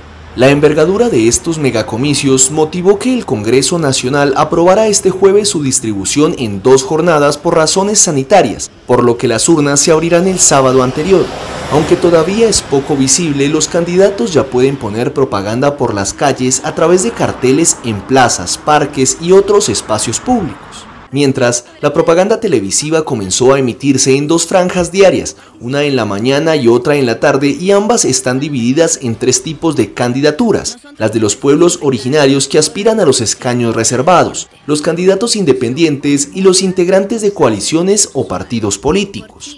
El foco de atención principal estará puesto en la elección de los constituyentes, proceso surgido del histórico plebiscito del pasado 25 de octubre en el que con más del 78% de los votos, los chilenos decidieron abrir la vía para reemplazar la actual constitución heredada de la dictadura militar de Augusto Pinochet. Más de 1.300 serán los candidatos que aspiran a ser elegidos para ser uno de los 155 integrantes de la Convención Constitucional, que estará conformada en su totalidad por miembros de la sociedad civil electos para ese fin y sin parlamentarios en ejercicio.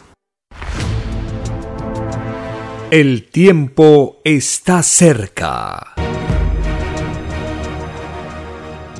La nueva doctrina del Cordero de Dios se está extendiendo por el mundo, enseñando una nueva psicología, una nueva forma de pensar, nuevas costumbres con nueva moral. Nuevas determinaciones surgen en el desarrollo de los sucesos que nos salen al encuentro Estamos en un momento donde tenemos que tomar esta determinación de cambiar nuestro destino. Se requiere virtudes, se requiere sacar lo mejor de cada uno en relación con la ley común. Este cambio dará como resultado una sociedad justa, porque el capitalismo se está autodestruyendo. ¿Cuál debe ser nuestra actitud? ¿Evitar que se autodestruya? No. Cristo dijo, dejad que los muertos entierren a sus muertos. ¿Qué significa? El capitalismo está muerto. Los que quieran darle vida, serán considerados muertos. Dejad que los muertos entierren a sus muertos. Quiere decir que este sistema de vida no tiene arreglo. Nosotros escuchamos constantemente que ya vamos a salir de esta molécula, de este virus. Ya vamos a salir de esta enfermedad mundial. Pero eso no es cierto. Hemos entrado a la etapa de la autodestrucción de este sistema de vida. Cristo lo anunció. Todo reino dividido contra sí mismo será destruido.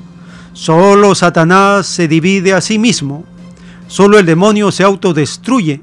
Solo el demonio destruye lo que no ha creado. Estas advertencias están en el Evangelio, están en la revelación. Estamos viviendo esa etapa.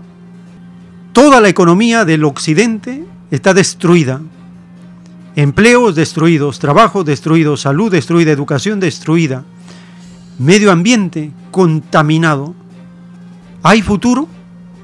No hay futuro.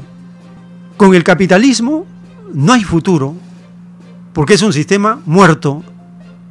Se le puede llamar que está en la crisis más grande de toda la historia, pero la palabra crisis significa autodestrucción en este caso, porque no todo el planeta está siendo arrastrado. Hay naciones socialistas que están resistiendo, y esto está también en el Evangelio, Oriente contra Occidente. El Occidente perdió la batalla de la prueba de la vida. Y el Occidente y el Oriente, el Occidente perdió la batalla de la prueba de la vida. Y el Oriente recibe la llegada del Hijo de Dios al mundo. Estamos en este tiempo, en, ese, en esta etapa, en este momento grandioso de ruptura, un mundo que se acaba y el otro mundo que nace. Se tiene que hacer todo nuevo, educación nueva, leyes nuevas, viviendas nuevas, nuevo trabajo, nueva educación, nueva salud, nueva alimentación, todo nuevo. ¿Por qué? Porque el capitalismo está destruido, está autodestruido.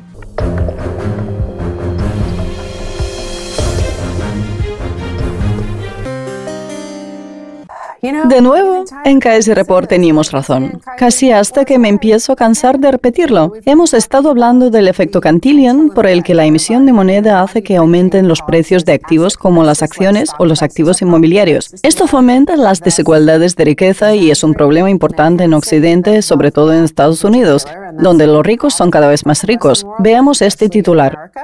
La subida desorbitada del precio de la vivienda comienza a alarmar a los legisladores. La crisis del 2008 comenzó con la crisis de las hipotecas basura y consistía en Wall Street reempaquetando los préstamos basura con deuda no tóxica y vendiéndolos como un paquete a fondos de cobertura y fondos de pensiones. Lo hicieron tanto y durante tanto tiempo que acabó por estallar y nos trajo la crisis financiera mundial del 2008. Ya dijimos que no cambiaría nada, que obtendrían una línea de crédito aún mayor y en 10 o 12 años la situación se repetiría, pero sería más grave. Estamos en el 2021 y de nuevo la vivienda es un problema porque toda la emisión de moneda que ha entrado en la economía ha causado una especulación desenfrenada con las propiedades inmobiliarias. Esto significa que la gente de a pie no puede permitirse una casa. Y a esto hay que añadir que tampoco se pueden permitir la atención médica o la educación, que también están por las nubes.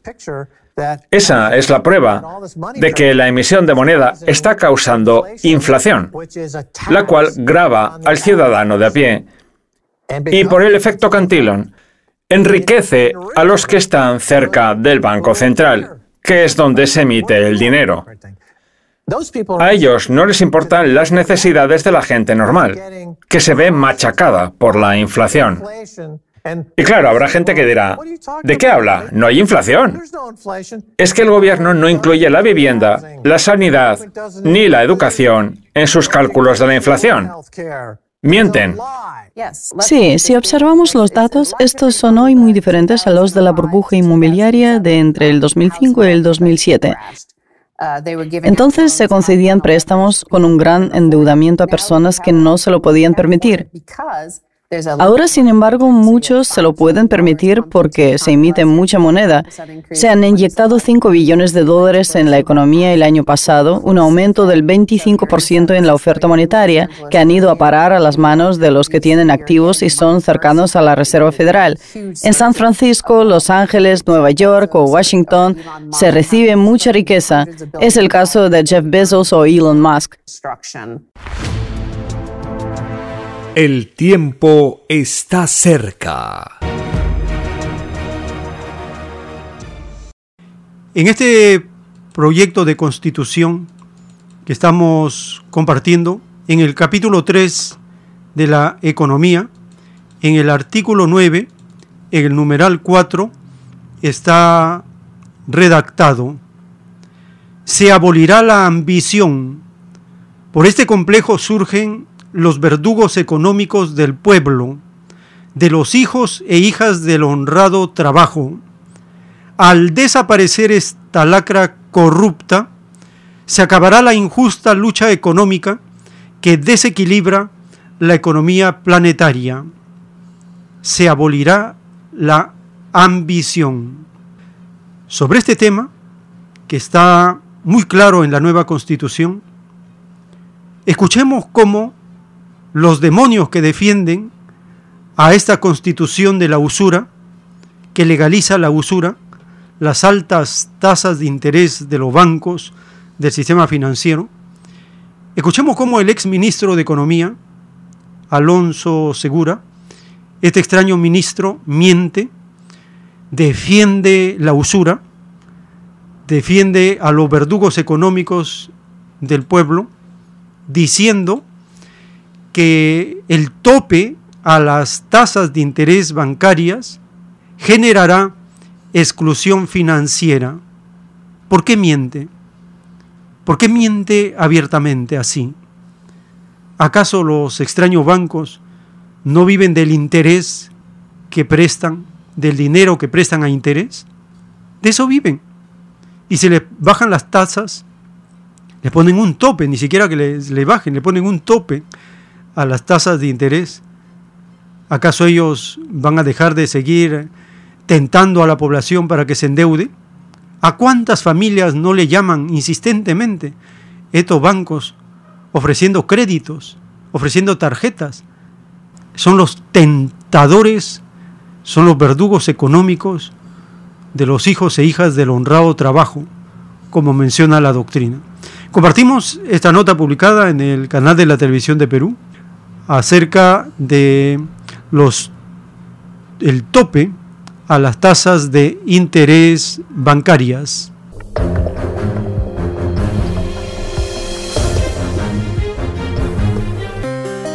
Sobre un tema que ha aprobado el Congreso de la República por insistencia, es decir, establecer topes a eh, las tasas de intereses bancarias.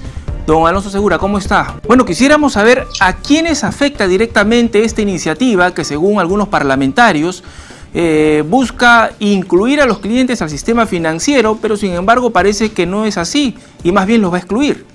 Eh, bueno, en realidad sí, es todo lo contrario, nos afecta básicamente a todos, eh, personas, pymes, empresas de todo tamaño. acá, digamos, los congresistas ya tienen este hábito de de aprobar leyes que son inconstitucionales, antitécnicas, eh, eh, fiscalmente impagables, etcétera. Y esta es la última. ¿no? Hay muchísima evidencia a nivel internacional, histórica en Perú, que eh, los topes a tasas de interés, las restricciones para que las entidades financieras puedan generar ingresos, no reducen el riesgo de los clientes, lo único que hacen es que se les racione, generan lo que se llama represión financiera. Creo que sus oyentes lo pueden entender bastante bien. Supongan ustedes que uno de sus oyentes dice, le quiere prestar plata porque tiene excedentes a alguien, ¿de acuerdo? ¿Qué es lo que va a hacer? Lo que va a medir es cuál es el riesgo de impago de esta otra contraparte y decir cuál es la rentabilidad que me permite ganar razonablemente y me cubre contra cualquier riesgo que tenga esta, esta contraparte. ¿Qué pasa si entonces llega un acuerdo bilateral, cualquiera sea este? ¿Qué pasa si viene una autoridad pública y le dice, no, tienes que cobrar menos que eso? ¿Ustedes creen que lo va a hacer? O simplemente decir entonces no te preso. Entonces, lo que va a ocurrir es que van a decir no te preso. Entonces lo que va a generar no es inclusión, sino es exclusión financiera. Porque suena bonito, ¿no? Suena bonito cuando alguien le dice, pues tu interés ya no va a ser, por ejemplo, 100, sino 50. Entonces, ahí entonces voy a pagar menos. esa es la definición del populismo y la demagogia, ¿no? Este, mm. Puedes buscar el diccionario. Eh, y la responsabilidad además. Entonces, lo que va a ocurrir es que van a generar eh, racionamiento crediticio, represión, es decir, que no se les preste. Y estas personas que de repente, personas o pymes, por ejemplo, que pagan una tasa que sean de repente la considero alta, pero me sirve para mi negocio, para, para los objetivos que tengo como familia, eh, lo que van a ver es que ya no van a tener esos créditos o los van a tener que conseguir en el mercado informal. Y ahí sí, que no tienen ningún tipo de salvaguarda, es muchísimo más caro y es absolutamente abusivo y ahí sí no hay ningún tipo de regulador ni nadie que los defienda, ¿no? Entonces, eh, nuevamente, acá lo que van a generar es exclusión financiera, pero bueno, esperemos que las autoridades, el Ejecutivo plantee ante el Tribunal Constitucional los, digamos, los reparos que tenga y ojalá que esta, como varias otras leyes aprobadas por este Congreso, este, finalmente pues no surte efecto. ¿Y a dónde van a tener que recurrir esas personas que van a ser excluidas del sistema financiero? Bueno, van a ser excluidas, entonces van a tener que recurrir a prestamistas informales o simplemente no tendrán créditos. Si lo vemos también por el lado de, de, la composición del sistema financiero, a quienes más afecta desde el punto de vista de las entidades, ya no vemos del lado de los deudores. ¿Quién afecta? A la pyme, pues. ¿Quién afecta? A los hogares que tienen menores ingresos, menores flujos de ingresos estables, digamos, es a los primeros que afecta. Pero si lo vemos por el lado de las entidades financieras, a las que afecta directamente son las entidades microfinancieras, que son las que justamente atienden mayoritariamente a estos clientes. Entonces, también pueden generar una desestabilización del de, eh, sistema financiero, el sistema microfinanciero, que es, digamos, un ejemplo para el mundo. Entonces, este Congreso, la verdad, que no escucha, no escucha al Banco Central, no escucha el Ministerio de Economía, no escucha la Secretaría de Banca, no escucha a nadie. Eh, y el TC le tiene que parar enmendando la plana. Ahora, eh, don Alonso la verdad, la verdad, la verdad que es, la verdad, la verdad que es vergonzoso. Don Alonso Segura, eh, se ha mencionado además que esta iniciativa sería inconstitucional porque la Constitución establece que no puede haber una regulación de precios y el interés me parece que sí lo es. ¿Esto es cierto o no? Sí, ahí entras en temas de abogados. Es, te diría que es, yo creo que sí, es evidentemente menos claro que otra ley que aprobaron hace pocos días de eliminación del CAS, que es una flagrante violación de la iniciativa de gasto que no tiene el Congreso, de las competencias del Ejecutivo que no tiene el Congreso y de un par de, digamos, de artículos más de la Constitución. En este caso te diría, y yo creo que sí, que, hay, que, hay, que es inconstitucional, pero digamos, va, va, a estar abierto a algo más de discusión. Lo que es, ciertamente, es absolutamente. Entonces, para quedar claro, creo que si es inconstitucional, tendrá que presentar al Ejecutivo sus, sus, digamos, sus demandas de constitucionalidad, eh, pero ciertamente es una, es una eh, digamos, iniciativa terrible que va a racionar, restringir, excluir de crédito a quienes más lo necesitan en esta coyuntura tan dura que son las, las familias de menores ingresos, los trabajadores de menores ingresos, algunos que son eh, informales o, o semi-informales, eh, y a las pymes, ¿no? Y por el otro lado, como te dije, a, quien va a golpear va a ser a las entidades microfinancieras, ¿no? Correcto. Entonces, es, es realmente todo regresivo lo que están haciendo, ¿no? Correcto. Don Alonso Segura, ex ministro de Economía, muchas gracias por esta valiosa conversación. El tiempo está cerca. ¿Qué países tienen topes o controles a las tasas de interés bancaria en América Latina? Argentina sí tiene topes o controles. Chile tiene topes o controles. Colombia también tiene topes y controles. Ecuador también tiene topes y controles. Nicaragua también tiene. Paraguay tiene topes y controles. Uruguay también tiene. El Perú no tiene. México no tiene. Costa Rica no tiene. Brasil no tiene. Bolivia no tiene. Entonces algunos países sí tienen topes o controles y otros no tienen. Entonces las mentiras de estos extraños exministros, falsos economistas, de querer defender la usura, cuando la usura está condenada en la Biblia, lo podemos leer en el libro de Levítico, capítulo 25, del verso 36 en adelante. Dijo el Señor, no tomarás de él usura ni ganancia, sino tendrás temor de tu Dios y tu hermano vivirá contigo. No le darás tu dinero a usura, ni tus, ni tus víveres a ganancia. Libro de Levítico, capítulo 25, versos 36 y 37. Se condena la usura. ¿Y por qué esta constitución permite la usura? ¿Quién hizo esta constitución? Esa es la pregunta. Le hicieron los banqueros, los grandes empresarios, y legalizaron la usura, el interés sin topes. Así cualquiera, así cualquiera hace alarde, que es exitoso, que aumenta sus riquezas.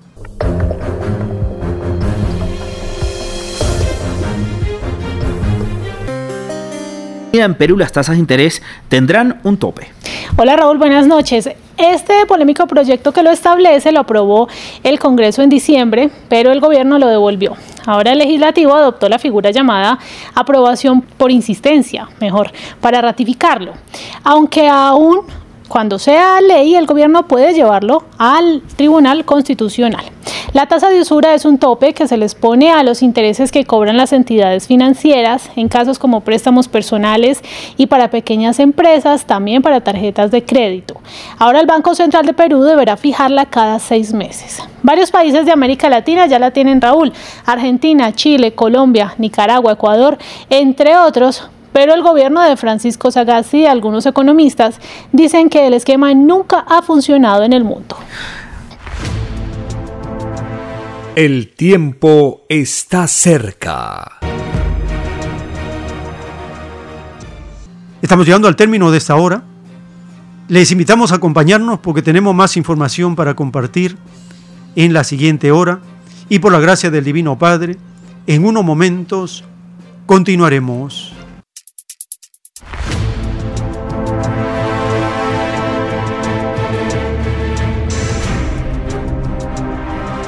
El tiempo está cerca.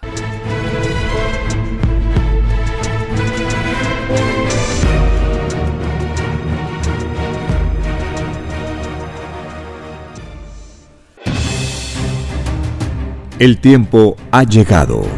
Hay momentos cuando el pueblo entra en un estado de soberanía y esto ocurre cuando el creador de la vida ordena cambiarlo todo por mandato divino. Está escrito en la doctrina Alfa y Omega que deben constituirse congresos de obreros y obreras en todas las naciones. Cristo dijo en Lucas 12, verso 32, No temáis, pequeño rebaño, porque a vuestro Padre le ha placido daros el reino. Participe en el proyecto redactando la nueva constitución Envíe sus aportes en texto y audio al 934-407-166 y recibirá cada semana los avances en PDF o solicite más información al 934-407-166. Solo una unidad común con nueva moral dará paz al mundo. Por orden de Dios Padre, el mundo será dirigido por los trabajadores. Ha llegado el tiempo para que el pueblo escoja su propio destino y se gobierne a sí mismo. Alegraos, humildes del mundo, vuestro yugo llega a su fin.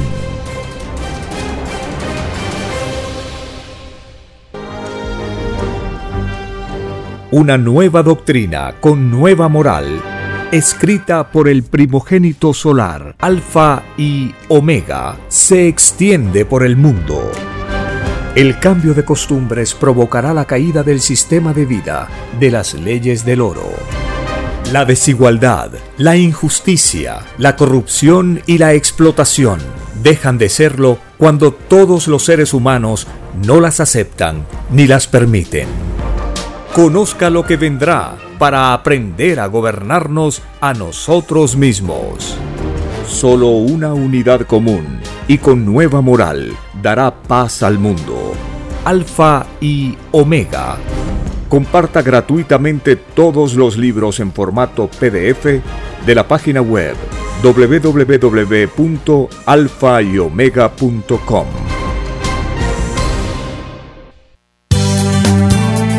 Es Radio Cielo. Una nueva era de la radio en el Perú. Programación de avanzada para todos. Es Radio Cielo. El mejor anhelo de tu vida. Es Radio Cielo. Sembrando amor y conciencia. Es Radio Cielo. Ahora, tu radio favorita, Cielo, llega a todo el mundo. Visítanos e interactúa con todos tus conductores de la variedad de programas que ofrece tu radio Cielo. Radio Cielo en la red. Ingresa a la www.radiocielo.com.pe y desde tu teléfono móvil, interactúa con nosotros. Radio Cielo, a la vanguardia de la tecnología. Te- te- tecnología. Ci- Cielo.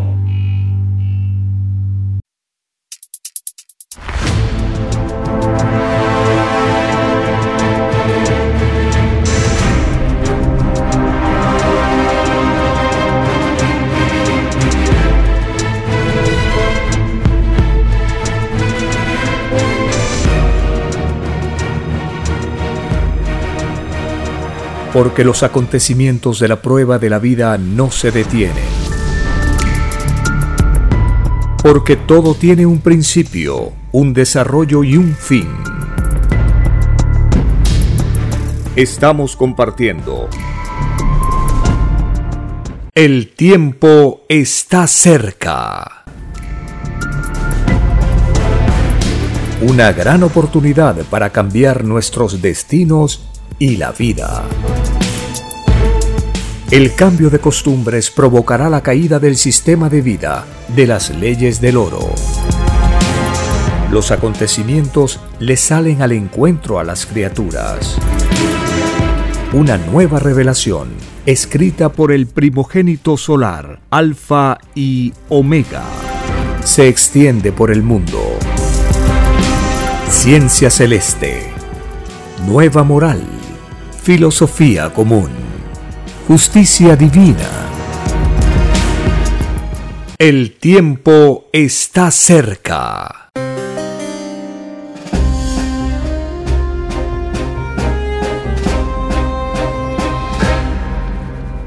Gracias al Divino Creador de todas las cosas, estamos compartiendo estas informaciones que tienen como fundamento las Sagradas Escrituras y la Divina Revelación. Con ellas nosotros fortalecemos nuestra fe relacionándola con las leyes sociales y el cosmos infinito. Compartimos un audio donde conocemos los efectos de la usura, los efectos de la ambición desmedida, los efectos de esta constitución mafiosa que golpea al pueblo, a las comunidades. El portal Huayca publica un documento, la historia de lucha de Victoria Quispes Sivana, para conocer cómo actúa la ambición y la usura en contra de la comunidad.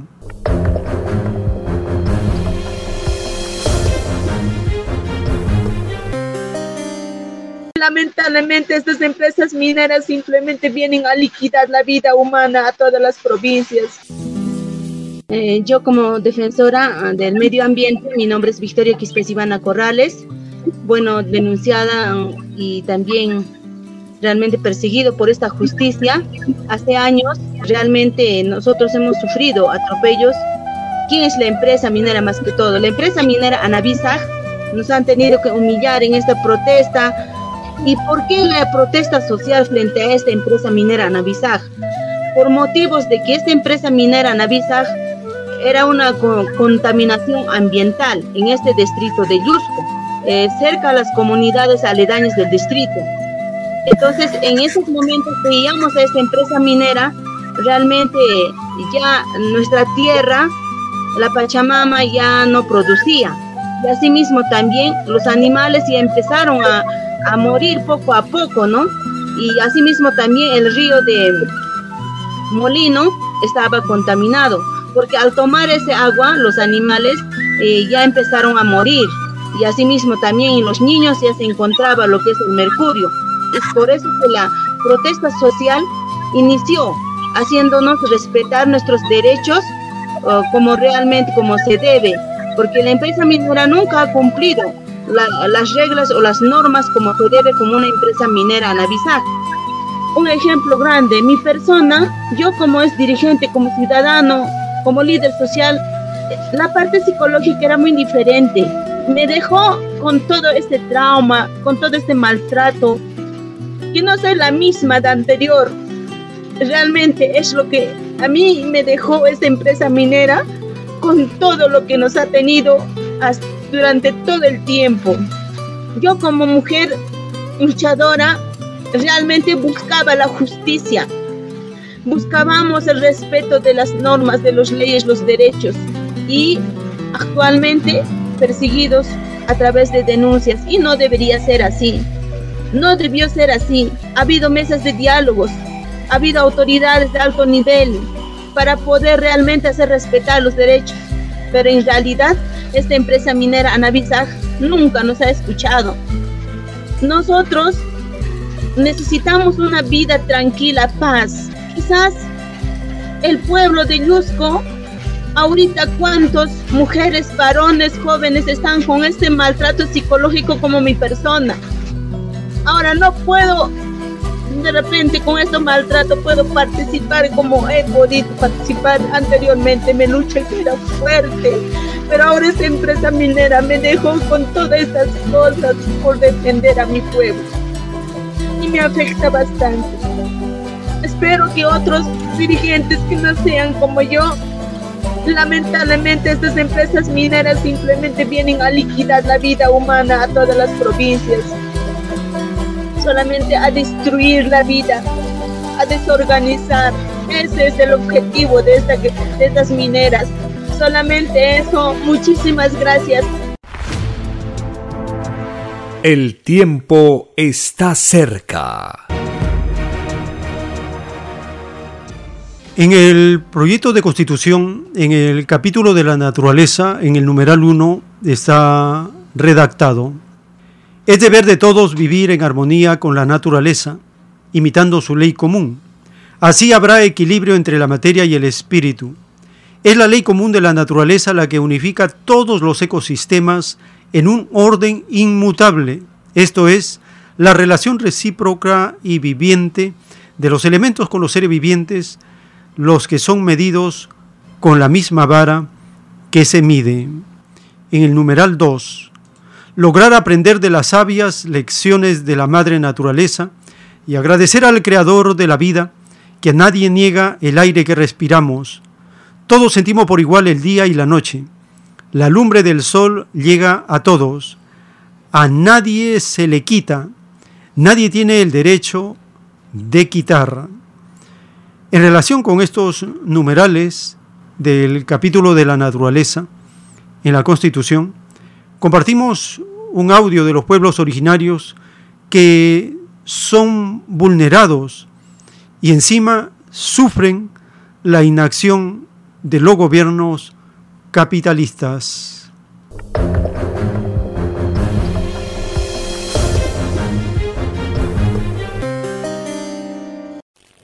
Defensores de derechos humanos de los pueblos originarios denuncian que estos enfrentan represalias por defender sus tierras, incluso agresiones y asesinatos.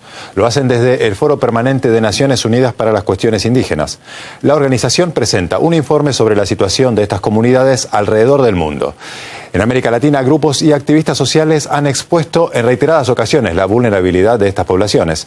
Martín Álvarez nos cuenta los principales problemas a que se enfrentan.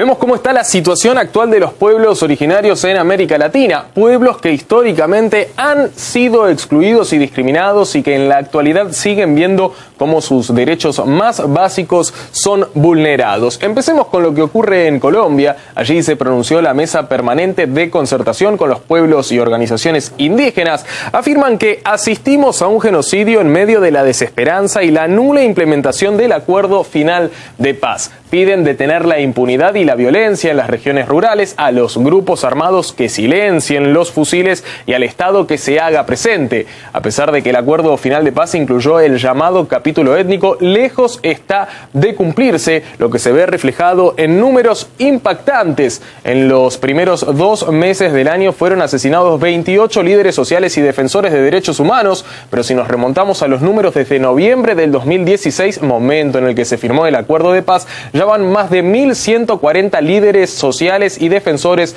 de derechos humanos asesinados. Cifras aterradoras. Por su parte, en Ecuador, las mujeres indígenas amazónicas exigen que se respeten sus territorios y se detenga la explotación petrolera, la extracción minera y la tala ilegal de árboles. Pero además de destruir sus territorios y causar desplazamientos forzados, las compañías dejan enfermedades en las comunidades y las amenazan. La minera canadiense Solaris fue denunciada ante la Fiscalía por promover la intimidación de líderes y lideresas indígenas del pueblo Yuararutam. Solicitan soluciones por parte de las autoridades, las comunidades. Y Brasil es uno de los países más afectados del mundo por la pandemia del coronavirus. Desde marzo del 2020 murieron 970 indígenas por la COVID-19. Uno de los hechos más trágicos se vio en el pueblo indígena Juma. Allí el virus acabó con el último hombre de la comunidad. Pero son varios los pueblos indígenas que corren riesgo de desaparición y piden ayuda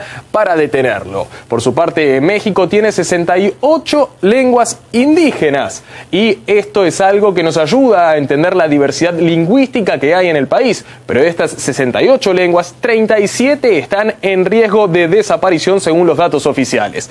Cada vez el número de hablantes de estas lenguas es menor y de mayor edad. Las nuevas generaciones cada vez lo hablan menos. Con cada lengua que se pierde una parte del patrimonio cultural también se va. Así está la situación de los pueblos originarios que resisten incansablemente desde hace siglos en el olvido. Sobre este asunto, el defensor de los derechos indígenas, Omar Macedo, lamenta que los gobiernos de la región pacten acuerdos con los pueblos originarios para mitigar conflictos, pero después no les dan seguimiento. En América Latina sucede que se suscriben acuerdos eh, en un diálogo abierto con las comunidades, los pueblos originarios, eh, pues para administrar conflictos. Y después avanza el tiempo y se ve que dichos acuerdos no se llevan a cabo y eso eh, pues deja la palabra del gobierno y de sus representantes, no, no le deja ningún valor.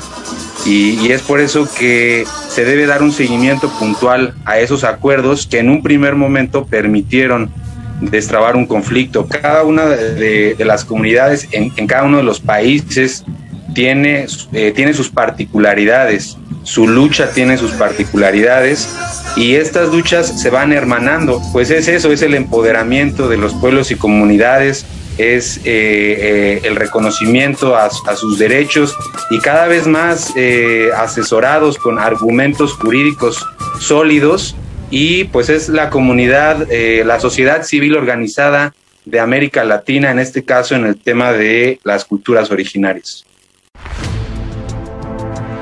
El tiempo está cerca. En las revelaciones telepáticas del Cordero de Dios, en el libro Lo que vendrá, está escrito el título 1132. El misterio de Babilonia está en que lo que fue materia pide ser espíritu y lo que es espíritu pide probar leyes de la materia. El Apocalipsis de Babilonia representa la destrucción de la ciudad de Nueva York, ciudad que surgió del extraño sistema de vida salido de las leyes del oro. El lugar que actualmente ocupa Nueva York la ocupó en el pasado Babilonia, cuando la faz de la tierra era diferente a la de ahora. La inmoralidad de los espíritus que habitaron Babilonia es la misma que habita en Nueva York. Sus espíritus en su mayoría fueron los de Babilonia, porque todo espíritu pide nacer de nuevo para volver de nuevo a la vida, dictado por el Divino Padre Eterno, escrito por el primogénito solar, Alfa y Omega.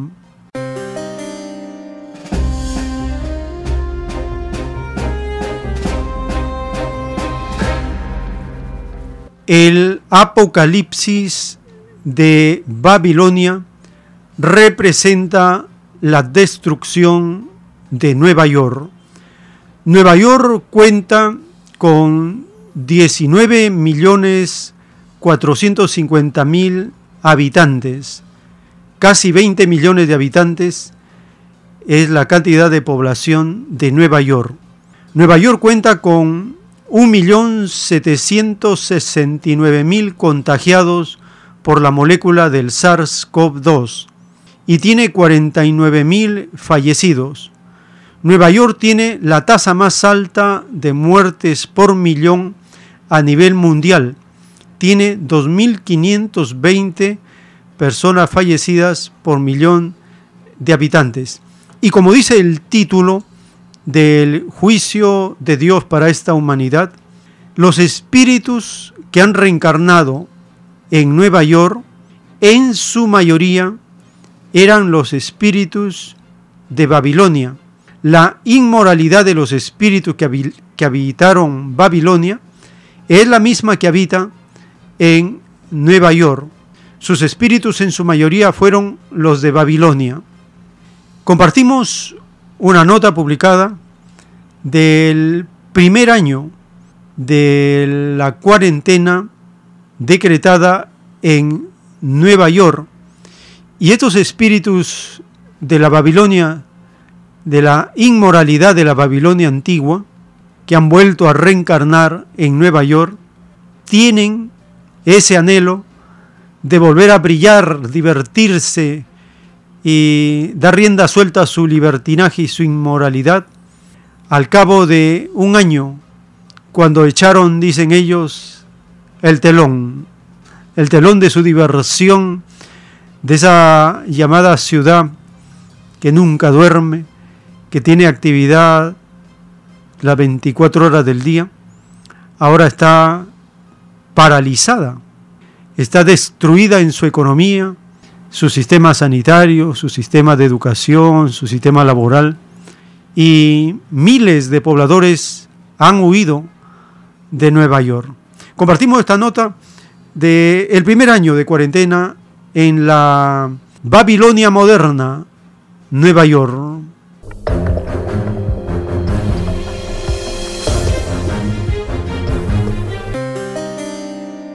Nueva York cerró el telón el 13 de marzo del año pasado para protegerse de la COVID-19 y se convirtió en una ciudad fantasma que ahora, con la esperanza de los primeros rayos de la vacuna, sueña con recuperar su brillo y volver a triunfar sobre los escenarios.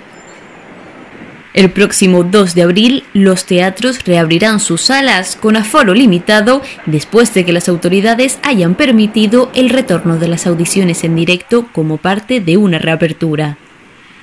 Los cines comenzaron a recibir público hace una semana. Los grandes estadios con asientos para más de 10.000 personas ya acogen eventos deportivos y conciertos y desde febrero el interior de los restaurantes volvió a recibir a los clientes deseosos de disfrutar de su tiempo libre.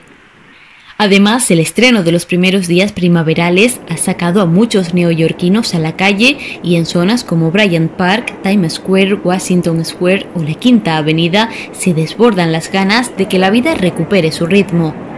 Pero los grandes teatros de Broadway, donde las superproducciones teatrales y los musicales cobran vida, todavía seguirán a oscuras al menos hasta septiembre.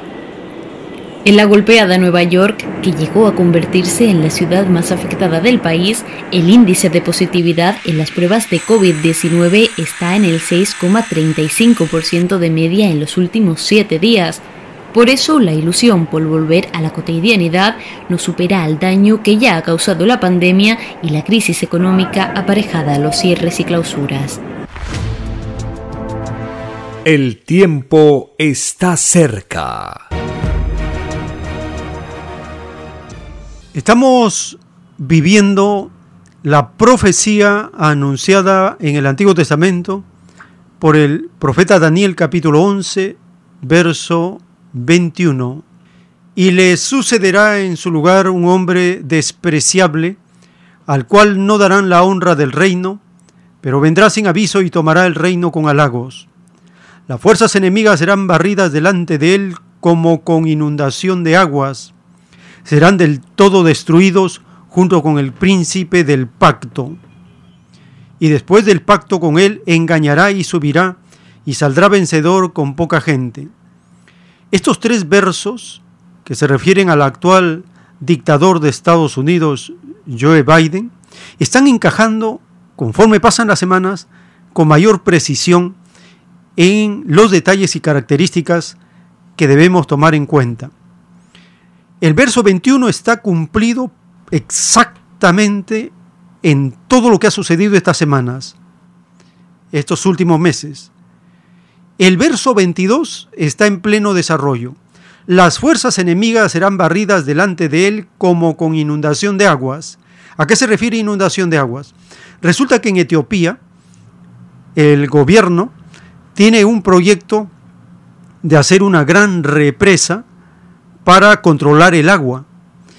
Pero esta represa afecta a Egipto, afecta a los países fronterizos de Etiopía.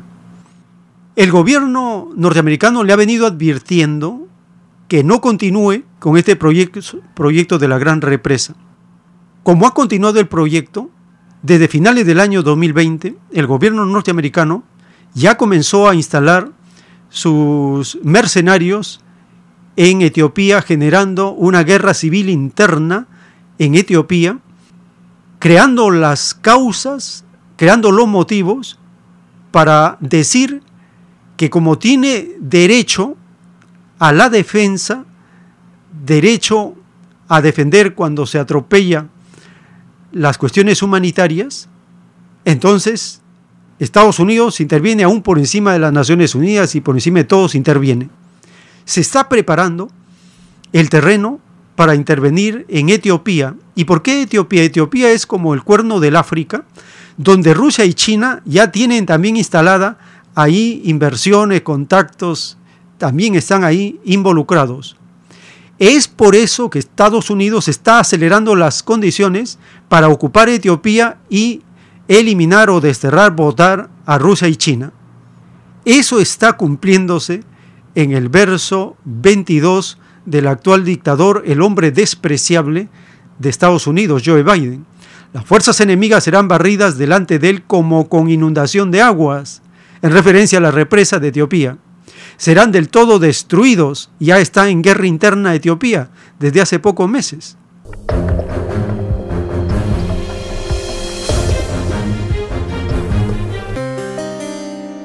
Un reciente conflicto en Etiopía tensiona la ya inestable situación en el cuerno de África.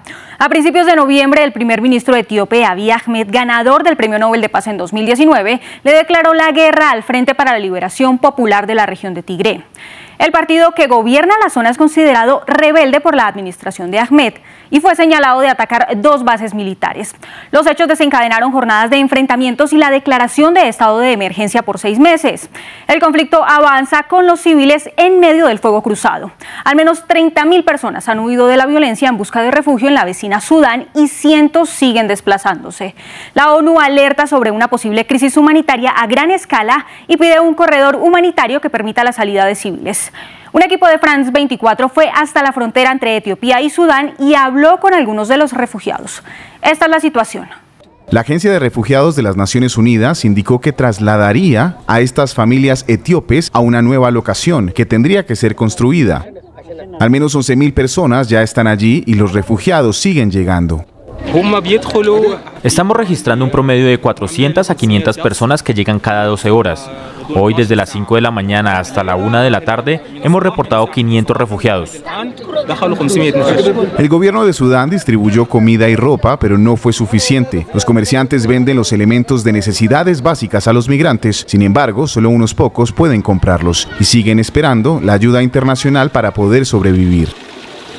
La zona en conflicto es de difícil acceso y también las regiones hacia donde emigran los que huyen del conflicto. En Sudán, el centro de tránsito de Andayet, en capacidad para recibir a 300 personas, está desbordado, pues son miles los que buscan protección. Varias organizaciones no gubernamentales se despliegan en el área para ofrecer ayudas. Además de los etíopes que se desplazan a Sudán, preocupa la situación de al menos 96 mil refugiados eritreos que residen en campamentos de Tigré y que dependen de asistencia humanitaria pausada por el conflicto. El tiempo está cerca. ¿Cómo se puede interpretar también que las fuerzas enemigas serán barridas delante de él? Resulta que en las pocas semanas que lleva el dictador Joe Biden en Estados Unidos, está firmando decretos como loco, como un desquiciado, decretos y decretos en una cantidad que sobrepasan la locura del anterior dictador Trump. Dentro de estos decretos y nuevos, nuevas órdenes está la de encauzar, denunciar, llevar a prisión a todos los que estuvieron involucrados en las revueltas, en las movidas dirigidas por el dictador Donald Trump, porque considera que parte de estos involucrados en el apoyo a Donald Trump, la única nación que puede imprimir billetes, dinero, sin ningún respaldo, la cantidad que se le antoja, pero está imprimiendo una cantidad tal que le sale de control, que se le sale de control. Y el fantasma de la hiperinflación ya está navegando en Estados Unidos. Los mismos pobladores sienten que una inflación está en curso. Cada mes suben los precios. Y esto no se va a detener. Compartimos una nota publicada de cómo el gasto público por la pandemia dispara el déficit y la deuda en Estados Unidos.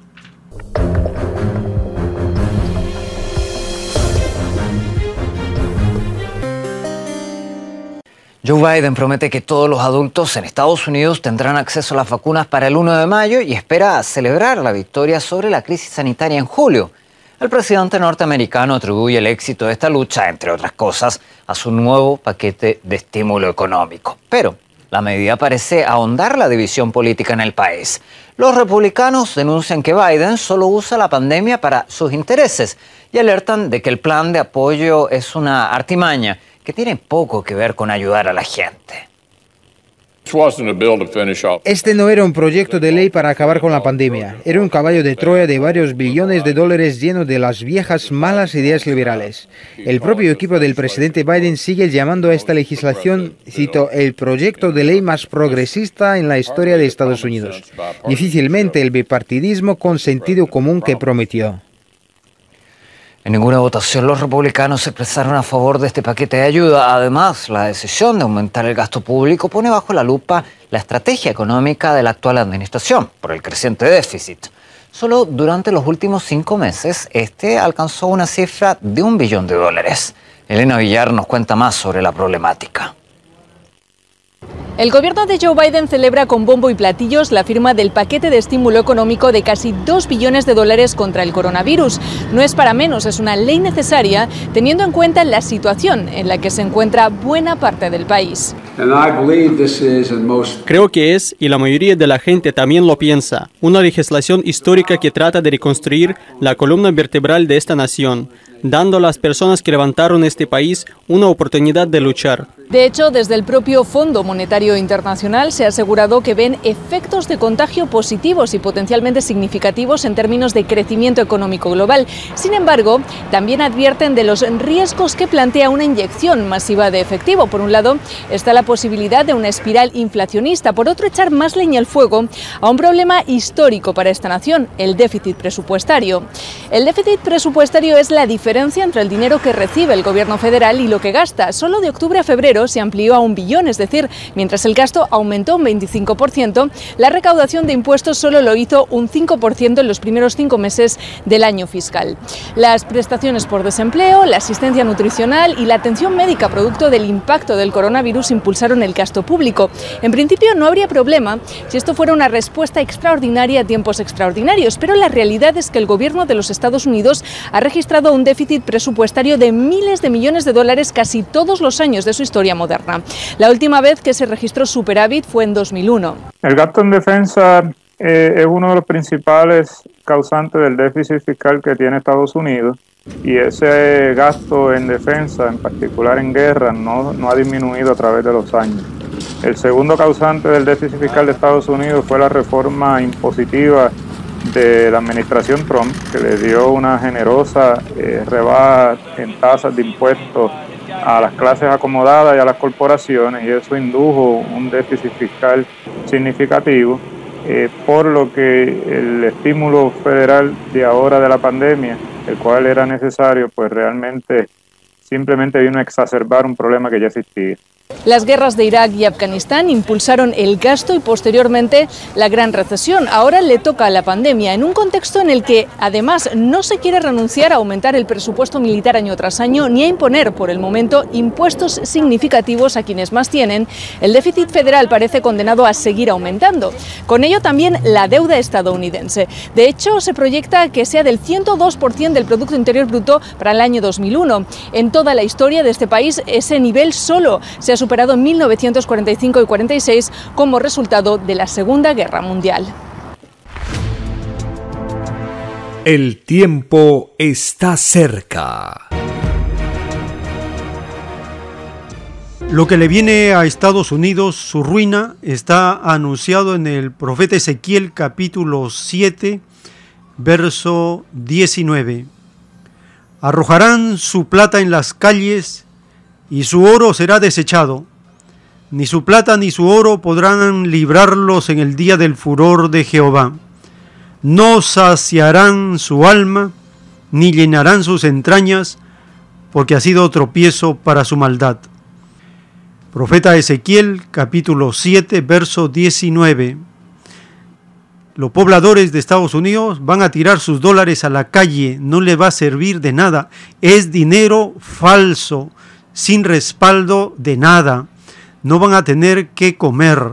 Todo esto se le viene. ¿Por qué? Porque violaron en grado extremo la ley de Dios.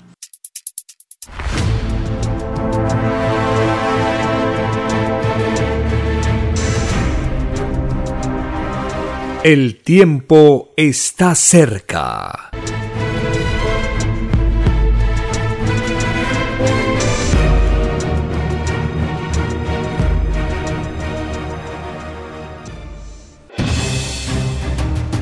El tiempo ha llegado. Hay momentos cuando el pueblo entra en un estado de soberanía y esto ocurre cuando el creador de la vida ordena cambiarlo todo. Por mandato divino, está escrito en la doctrina Alfa y Omega que deben constituirse congresos de obreros y obreras en todas las naciones. Cristo dijo en Lucas 12, verso 32, no temáis, pequeño rebaño, porque a vuestro Padre le ha placido daros el reino. Participe en el proyecto redactando la nueva constitución.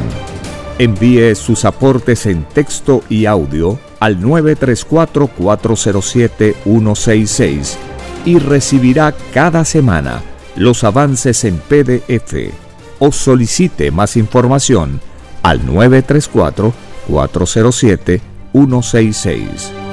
Solo una unidad común, con nueva moral, dará paz al mundo. Por orden de Dios Padre, el mundo será dirigido por los trabajadores. Ha llegado el tiempo para que el pueblo escoja su propio destino y se gobierne a sí mismo. Alegraos, humildes del mundo, vuestro yugo llega a su fin.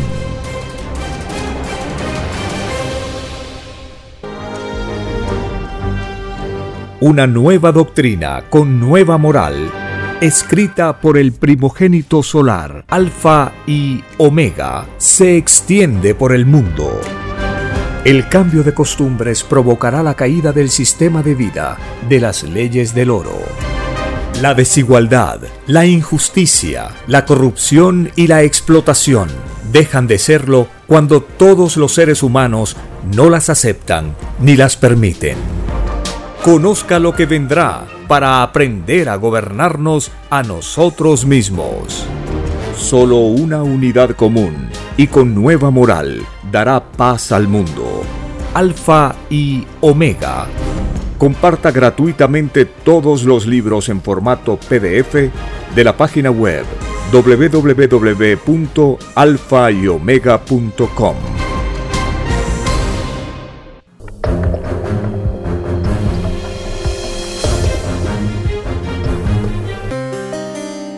Y a la última generación de la prueba de la vida, el Divino Padre Eterno nos recuerda, nos recuerda a nosotros. En un párrafo de los rollos telepáticos está escrito, de verdad os digo, última generación de la prueba de la vida, que en medio de temblores, terremotos, salidas de mar, lluvias de fuego, entonces creeréis en el Padre, lo que os enseñará que sois imperfectos, aún en vuestras propias creencias, en medio de un llorar y crujir de dientes, reconoceréis al Padre. Sin señales, no quisisteis reconocerlo. De verdad os digo que todo lo que pidieron señales o pruebas para reconocer la divinidad, ninguno entrará al reino de los cielos. Escrito por el primogénito solar, Alfa y Omega.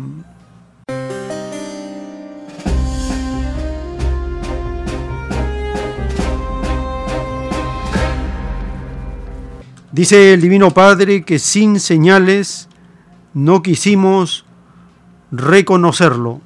Ahora lo reconoceremos con señales. En YouTube hay un canal Notifes. Cada día está publicando las señales que están ocurriendo en el planeta en relación con temblores, terremotos, salidas de mar, lluvias de fuego. Está publicando en relación a estos fenómenos cada día.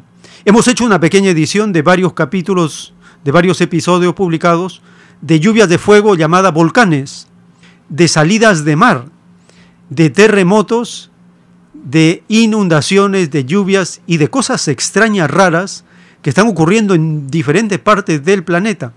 Nosotros mismos en el norte de Perú hay lluvias sorprendentes, en el caso de muchas naciones igualmente volcán en Islandia con temblores, en Guatemala, en Ecuador, hasta en la misma Rusia, tormentas eléctricas en Brasil destruyendo supermercados y otros edificios.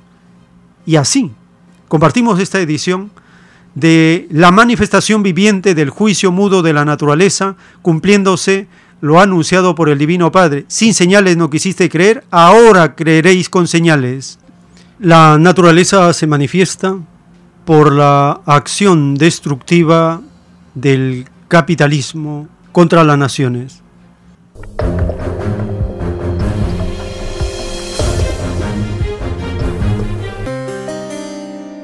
Este domingo, el monte Etna volvió a tener una fuerte erupción, por lo que el gobernador de la región de Sicilia declaró estado de crisis regional y pedirá a Roma un estado de emergencia para las decenas de municipios alcanzados por las cenizas del volcán. Estas son algunas de las imágenes que están circulando sobre los estragos. Es verdaderamente impresionante la cantidad de ceniza y fragmentos piroclásticos expulsados por el volcán durante esta erupción. Las tomas aéreas se han viralizado y con razón. Vaya, habíamos visto caída de ceniza este año, pero nada tan severo como esto. Según reporta la prensa local, la lluvia de rocas volcánicas y la enorme cantidad de ceniza que se vertieron en la provincia de Etna causaron daños irreversibles al sector del campo, Hay miles de empresas agrícolas, hortícolas y vitivinícolas que reportan producciones enteras dañadas y es que no solo se ha tratado de esta lluvia de cenizas que hoy les reporto. Recordarán que el primer evento se dio a mediados de febrero y desde entonces no ha parado. Ahora en Ecuador, cinco provincias están siendo afectadas por toneladas de cenizas arrojadas por el volcán Sangay, Incluso las operaciones del aeropuerto de Guayaquil tuvieron que ser suspendidas de forma temporal. Pero al salir de sus casas, los ciudadanos de Riobamba no lograron ver nada. Una nube de ceniza había eclipsado por completo la luz del amanecer. Al pasar del tiempo, se han formado diques que podrían reventar si continúa la actividad del volcán. Por lo pronto, los habitantes de las cercanías reportan esta mañana una importante alza de temperatura en el agua. Hola amigos, bienvenidos a NotiShort. Mi nombre es Eje y en esta ocasión voy a enseñarles cómo la erupción de ayer en el volcán Sangay tiene a un río hirviendo en Ecuador y qué riesgos podría representar para la población. Además, voy a actualizarlos con las predicciones de la erupción inminente en Islandia porque ya hay nuevos datos. El Instituto Geofísico de la Escuela Politécnica Nacional informó que imágenes satelitales captaron la emisión de la ceniza del volcán Sangay y que la columna se alzó poco más de 7 kilómetros por encima del cráter, provocando que los cantones de Riobamba, Guamote, Alausí y Chambo se bloqueara la visibilidad del sol.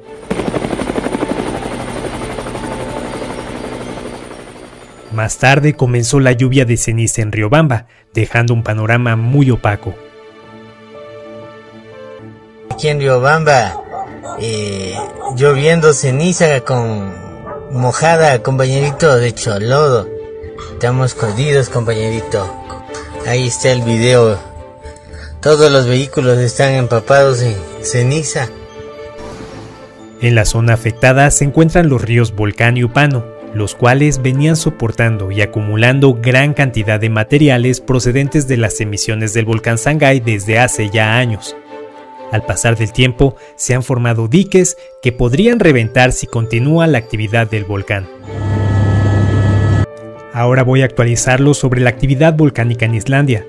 Los sismos registrados ya suman una cuenta mayor a los 34.000.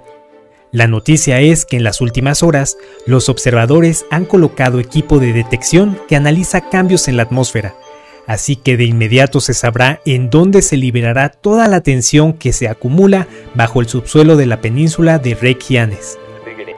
Los expertos anticipan dos escenarios. El primero es que la lava se libere en tierra y avance lentamente hacia el mar en una erupción turística que no tendría demasiada potencia. El segundo es que siga avanzando por el subsuelo y haga erupción explosiva en el mar, lo que provocaría una gran cantidad de ceniza que sería un problema para las ciudades cercanas y quizás también para el espacio aéreo europeo.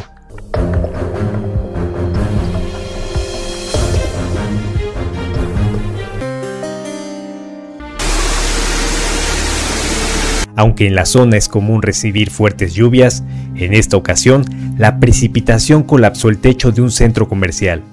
Se tiene registro de que cayeron más de 100 litros de agua por metro cuadrado.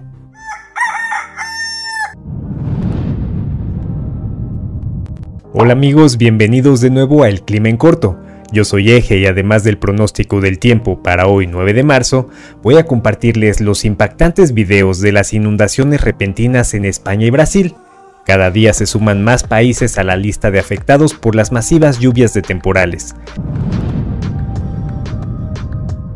Una potente tormenta sorprendió a la región metropolitana de Gran Victoria la noche de este domingo.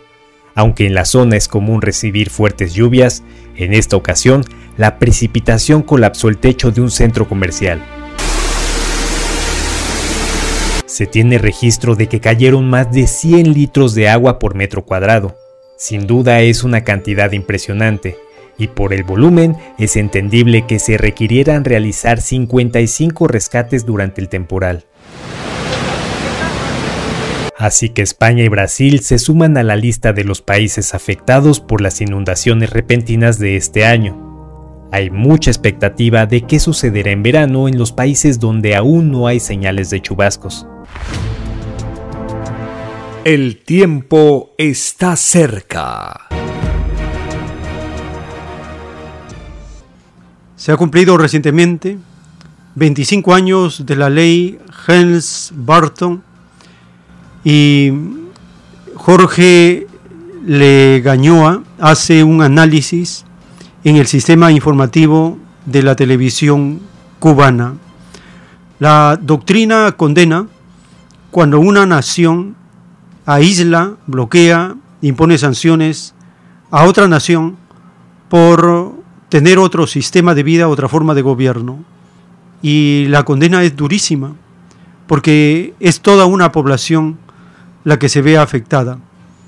En este conflicto de Estados Unidos con Cuba, que lleva cerca de 60 años de bloqueo y 25 años de esta ley también llamada del ajuste cubano, para tratar de doblegar a ese pueblo que decidió darse su forma de gobierno socialista, pero resiste. Como habíamos mencionado, no hay soberanía derrotada, no hay soberanía vencida. Estamos en el tiempo de tomar determinaciones para cambiar el curso de nuestros destinos por mandato de Dios. Y hacia eso nos dirigimos.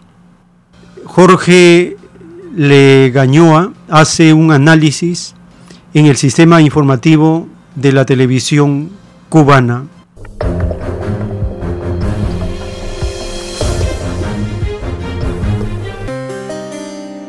Década y media se cumple hoy desde que el mandatario William Clinton convirtiera en ley la Helms-Burton en la que se dio la facultad del presidente para acabar de un plumazo con la política de bloqueo a Cuba que desde el año 1996 solo puede ser derogada por el Congreso de Estados Unidos si se cumplen una serie de condiciones absurdas que incluye que Cuba tenga un gobierno títere en el poder. Esa legislación, junto a otras, son el corazón del bloqueo económico, comercial y financiero contra el pueblo cubano. Con anterioridad, desde el año 1966, otra ley, la de ajuste cubano, ha sido utilizada con fines políticos para derrocar la revolución, cosa que no ha sucedido, como sabemos. En las últimas horas se conoció de otro trágico incidente en la que están implicados migrantes irregulares cubanos en el estrecho de la Florida, lo que hace pensar nuevamente en el sinsentido de que se mantenga vigente la ley de ajuste cubano como un estímulo para la migración irregular y el tráfico de personas. Cuando fue adoptada hace casi 55 años, buscaba en primera instancia regularizar la presencia allí de una oleada de cubanos que decidieron migrar tras el triunfo de la revolución y en un contexto histórico de tensiones como parte de la Guerra Fría. De esa manera se institucionalizó el trato migratorio preferencial para los cubanos, dirigido a llevarse de nuestra nación valiosos recursos humanos, médicos, ingenieros, etc., desacreditar los logros de la revolución e instalar en Estados Unidos una base social que adversara visceralmente el proceso. Estados Unidos no aplica un trato migratorio preferencial de este tipo a ninguna otra nacionalidad del mundo, lo que busca estimular la migración irregular de los cubanos con objetivos políticos que buscan en Cuba la desestabilización y constituye al mismo tiempo un complemento del bloqueo. La migración hacia la nación norteña no es un fenómeno reciente. Ya en el siglo XIX había una presencia cubana importante en ciudades como Nueva York, Cayo Hueso y Tampa, incluso que tuvieron un rol significativo en las gestas de liberación nacional. Pero la politización por parte de sucesivos gobiernos estadounidenses del flujo migratorio tras enero de 1959 ha provocado no pocos momentos de tensión bilateral Recordemos Camarioca en 1965, Mariel en 1980 o la llamada crisis de los balseros de 1994. No son pocas las familias que aún sienten la pérdida de un ser querido que se aventuró al mar o a través de las fronteras centroamericanas tratando de emigrar irregularmente a Estados Unidos. Una mirada a las estadísticas después de la firma de la declaración conjunta entre Cuba y los Estados Unidos en los últimos días de Obama en la Casa Blanca en enero de 2017, en la que se derogó la política de pies secos, pies mojados y la eliminación del parole para el personal médico cubano, que constituía realmente un programa gubernamental de robo de cerebros, Una mirada a estas estadísticas dan cuenta de una disminución sustancial de migrantes irregulares, lo que corrobora la importancia de las políticas coherentes y los vínculos migratorios sólidos entre los dos países. Pero a pesar del compromiso de la declaración conjunta, otros factores afectan la migración por los canales normales, como el cierre del consulado estadounidense en La Habana durante el mandato de Donald Trump, alegando supuestos incidentes de salud del personal diplomático aquí y que hasta el día de hoy no han tenido una explicación científica. Solo fueron una mera justificación. Los acuerdos migratorios vigentes hablan del compromiso de Estados Unidos de garantizar la migración ordenada y segura hacia ese país de un mínimo de 20.000 cubanos anualmente. Esto no se ha cumplido en los últimos años al trasladarse los trámites migratorios hacia terceros países con el consiguiente aumento de gastos de pasaje, hospedaje, alimentación y muchos otros. La migración, un tema complejo y sensible al que el gobierno cubano le presta especial atención, sobre todo en el cumplimiento de los acuerdos migratorios, para una migración, escúchelo, regular y segura. Pero no son pocos los factores que continúan hoy estimulando aventuras que pueden llevar a la muerte, entre ellos el recrudecimiento del bloqueo norteamericano y un vestigio de la Guerra Fría como la ley de ajuste cubano. El tiempo está cerca. Gracias al Divino Padre Eterno que con la divina revelación y las sagradas escrituras podemos entender lo que está ocurriendo en el mundo, el tiempo que estamos viviendo, el tiempo del final de un sistema de vida que no es de Dios y está siendo cortado de raíz este sistema de vida no va más, se ha terminado. Estamos viviendo la autodestrucción del capitalismo en todas sus estructuras, todos sus sistemas. No quedará nada del capitalismo. Pero nosotros, la población, el pueblo, los trabajadores, sí vamos a continuar por la voluntad del Divino Padre que dice, el mundo será dirigido por los mismos que fueron explotados. Los humildes gobernarán la tierra. Los pueblos de las naciones harán sus congresos de obreros, su propia constitución, se autogobernarán a sí mismos. Esa etapa es la que estamos empezando a transitar. Es por ello que esta iniciativa del proyecto de constitución va avanzando en la medida que encontramos las informaciones, los aportes, los datos para ir tomando esta visión de una sociedad que no se basa en el capitalismo, sino que condena al capitalismo para que no se vuelva a repetir este desafío a los mandamientos de Dios, esta violación constante a las enseñanzas del Divino Padre. Y tal como dice el Evangelio y la revelación, el Padre Eterno no ruega a nadie, no tiene necesidad de imponer nada, pero cuando llega el momento de rendir cuentas, ahí sí la población entra en la etapa que se conoce como el llorar y crujir de dientes, y esa etapa la estamos viviendo a nivel mundial. Estamos en un llorar y crujir de dientes, porque vivimos la autodestrucción del capitalismo en todos sus sistemas, en todos sus campos. No podemos quedarnos con los brazos cruzados. Tenemos que tomar determinaciones, acciones, hacer las cosas en relación a lo que el Divino Creador nos orienta. Los mandamientos es la base, las Sagradas Escrituras es la base, y se cumplirá por primera vez este mandato, lo de Dios por sobre todas las cosas, y amar y respetar al prójimo como a uno mismo también. La base de todo es la moral. La moral está en los mandamientos y por ellos nos determinamos, por ellos nos revolucionamos, por ello cambiamos. Si no se cambia por dentro primero, no hay cambio hacia afuera. No hay que tener esperanza en ningún gobierno, porque si no toman en cuenta lo de Dios, no van a quedar. No perdamos el tiempo en eso.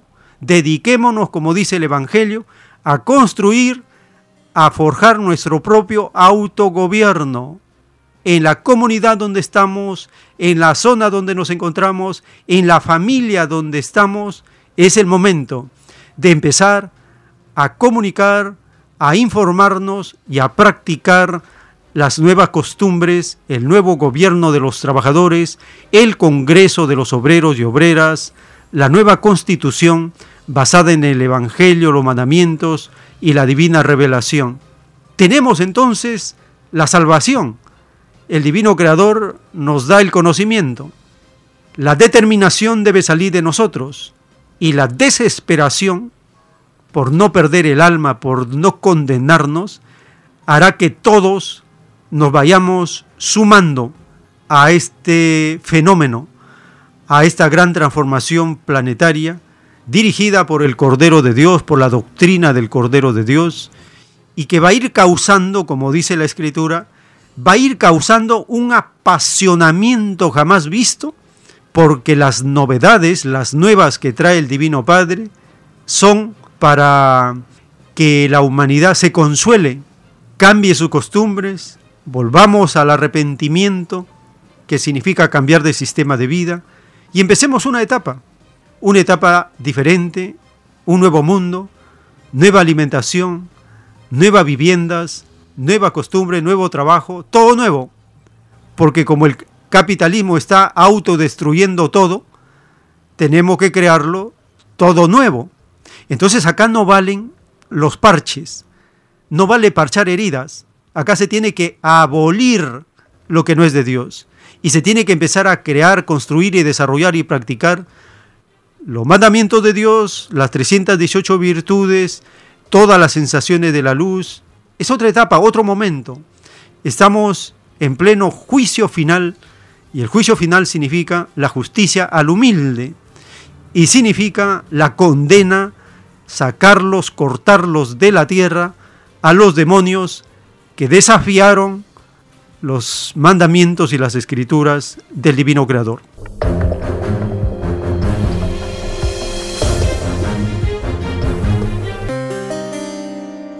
La doctrina del Cordero de Dios es la continuación de la justicia anunciada por el Divino Padre y a ser cumplida al final de los tiempos.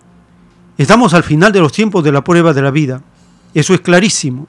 Estamos a las puertas del inicio de una nueva era, un cielo nuevo y una tierra nueva. También es muy claro Estamos en la etapa de la expansión de la doctrina del Cordero de Dios por la faz del mundo.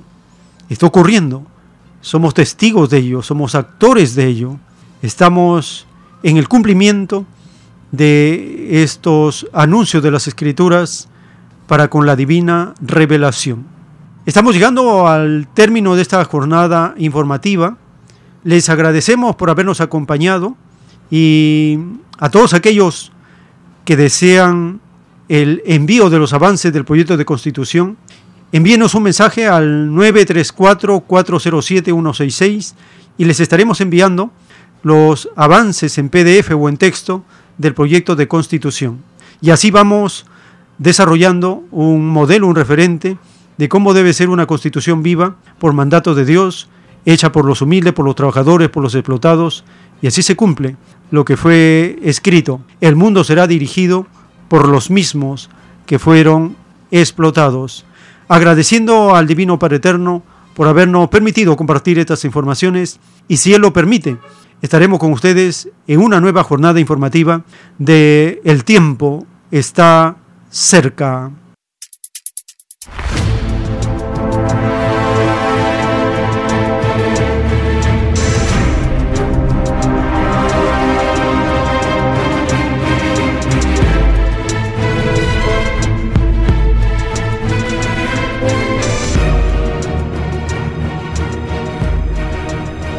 Porque la vida en desarrollo no se detiene en ningún instante. Porque el poder filosófico de las masas encuentra el hilo de la ley común de la naturaleza. La igualdad triunfa en la prueba de la vida. Por el principio de un nuevo amanecer en la historia humana,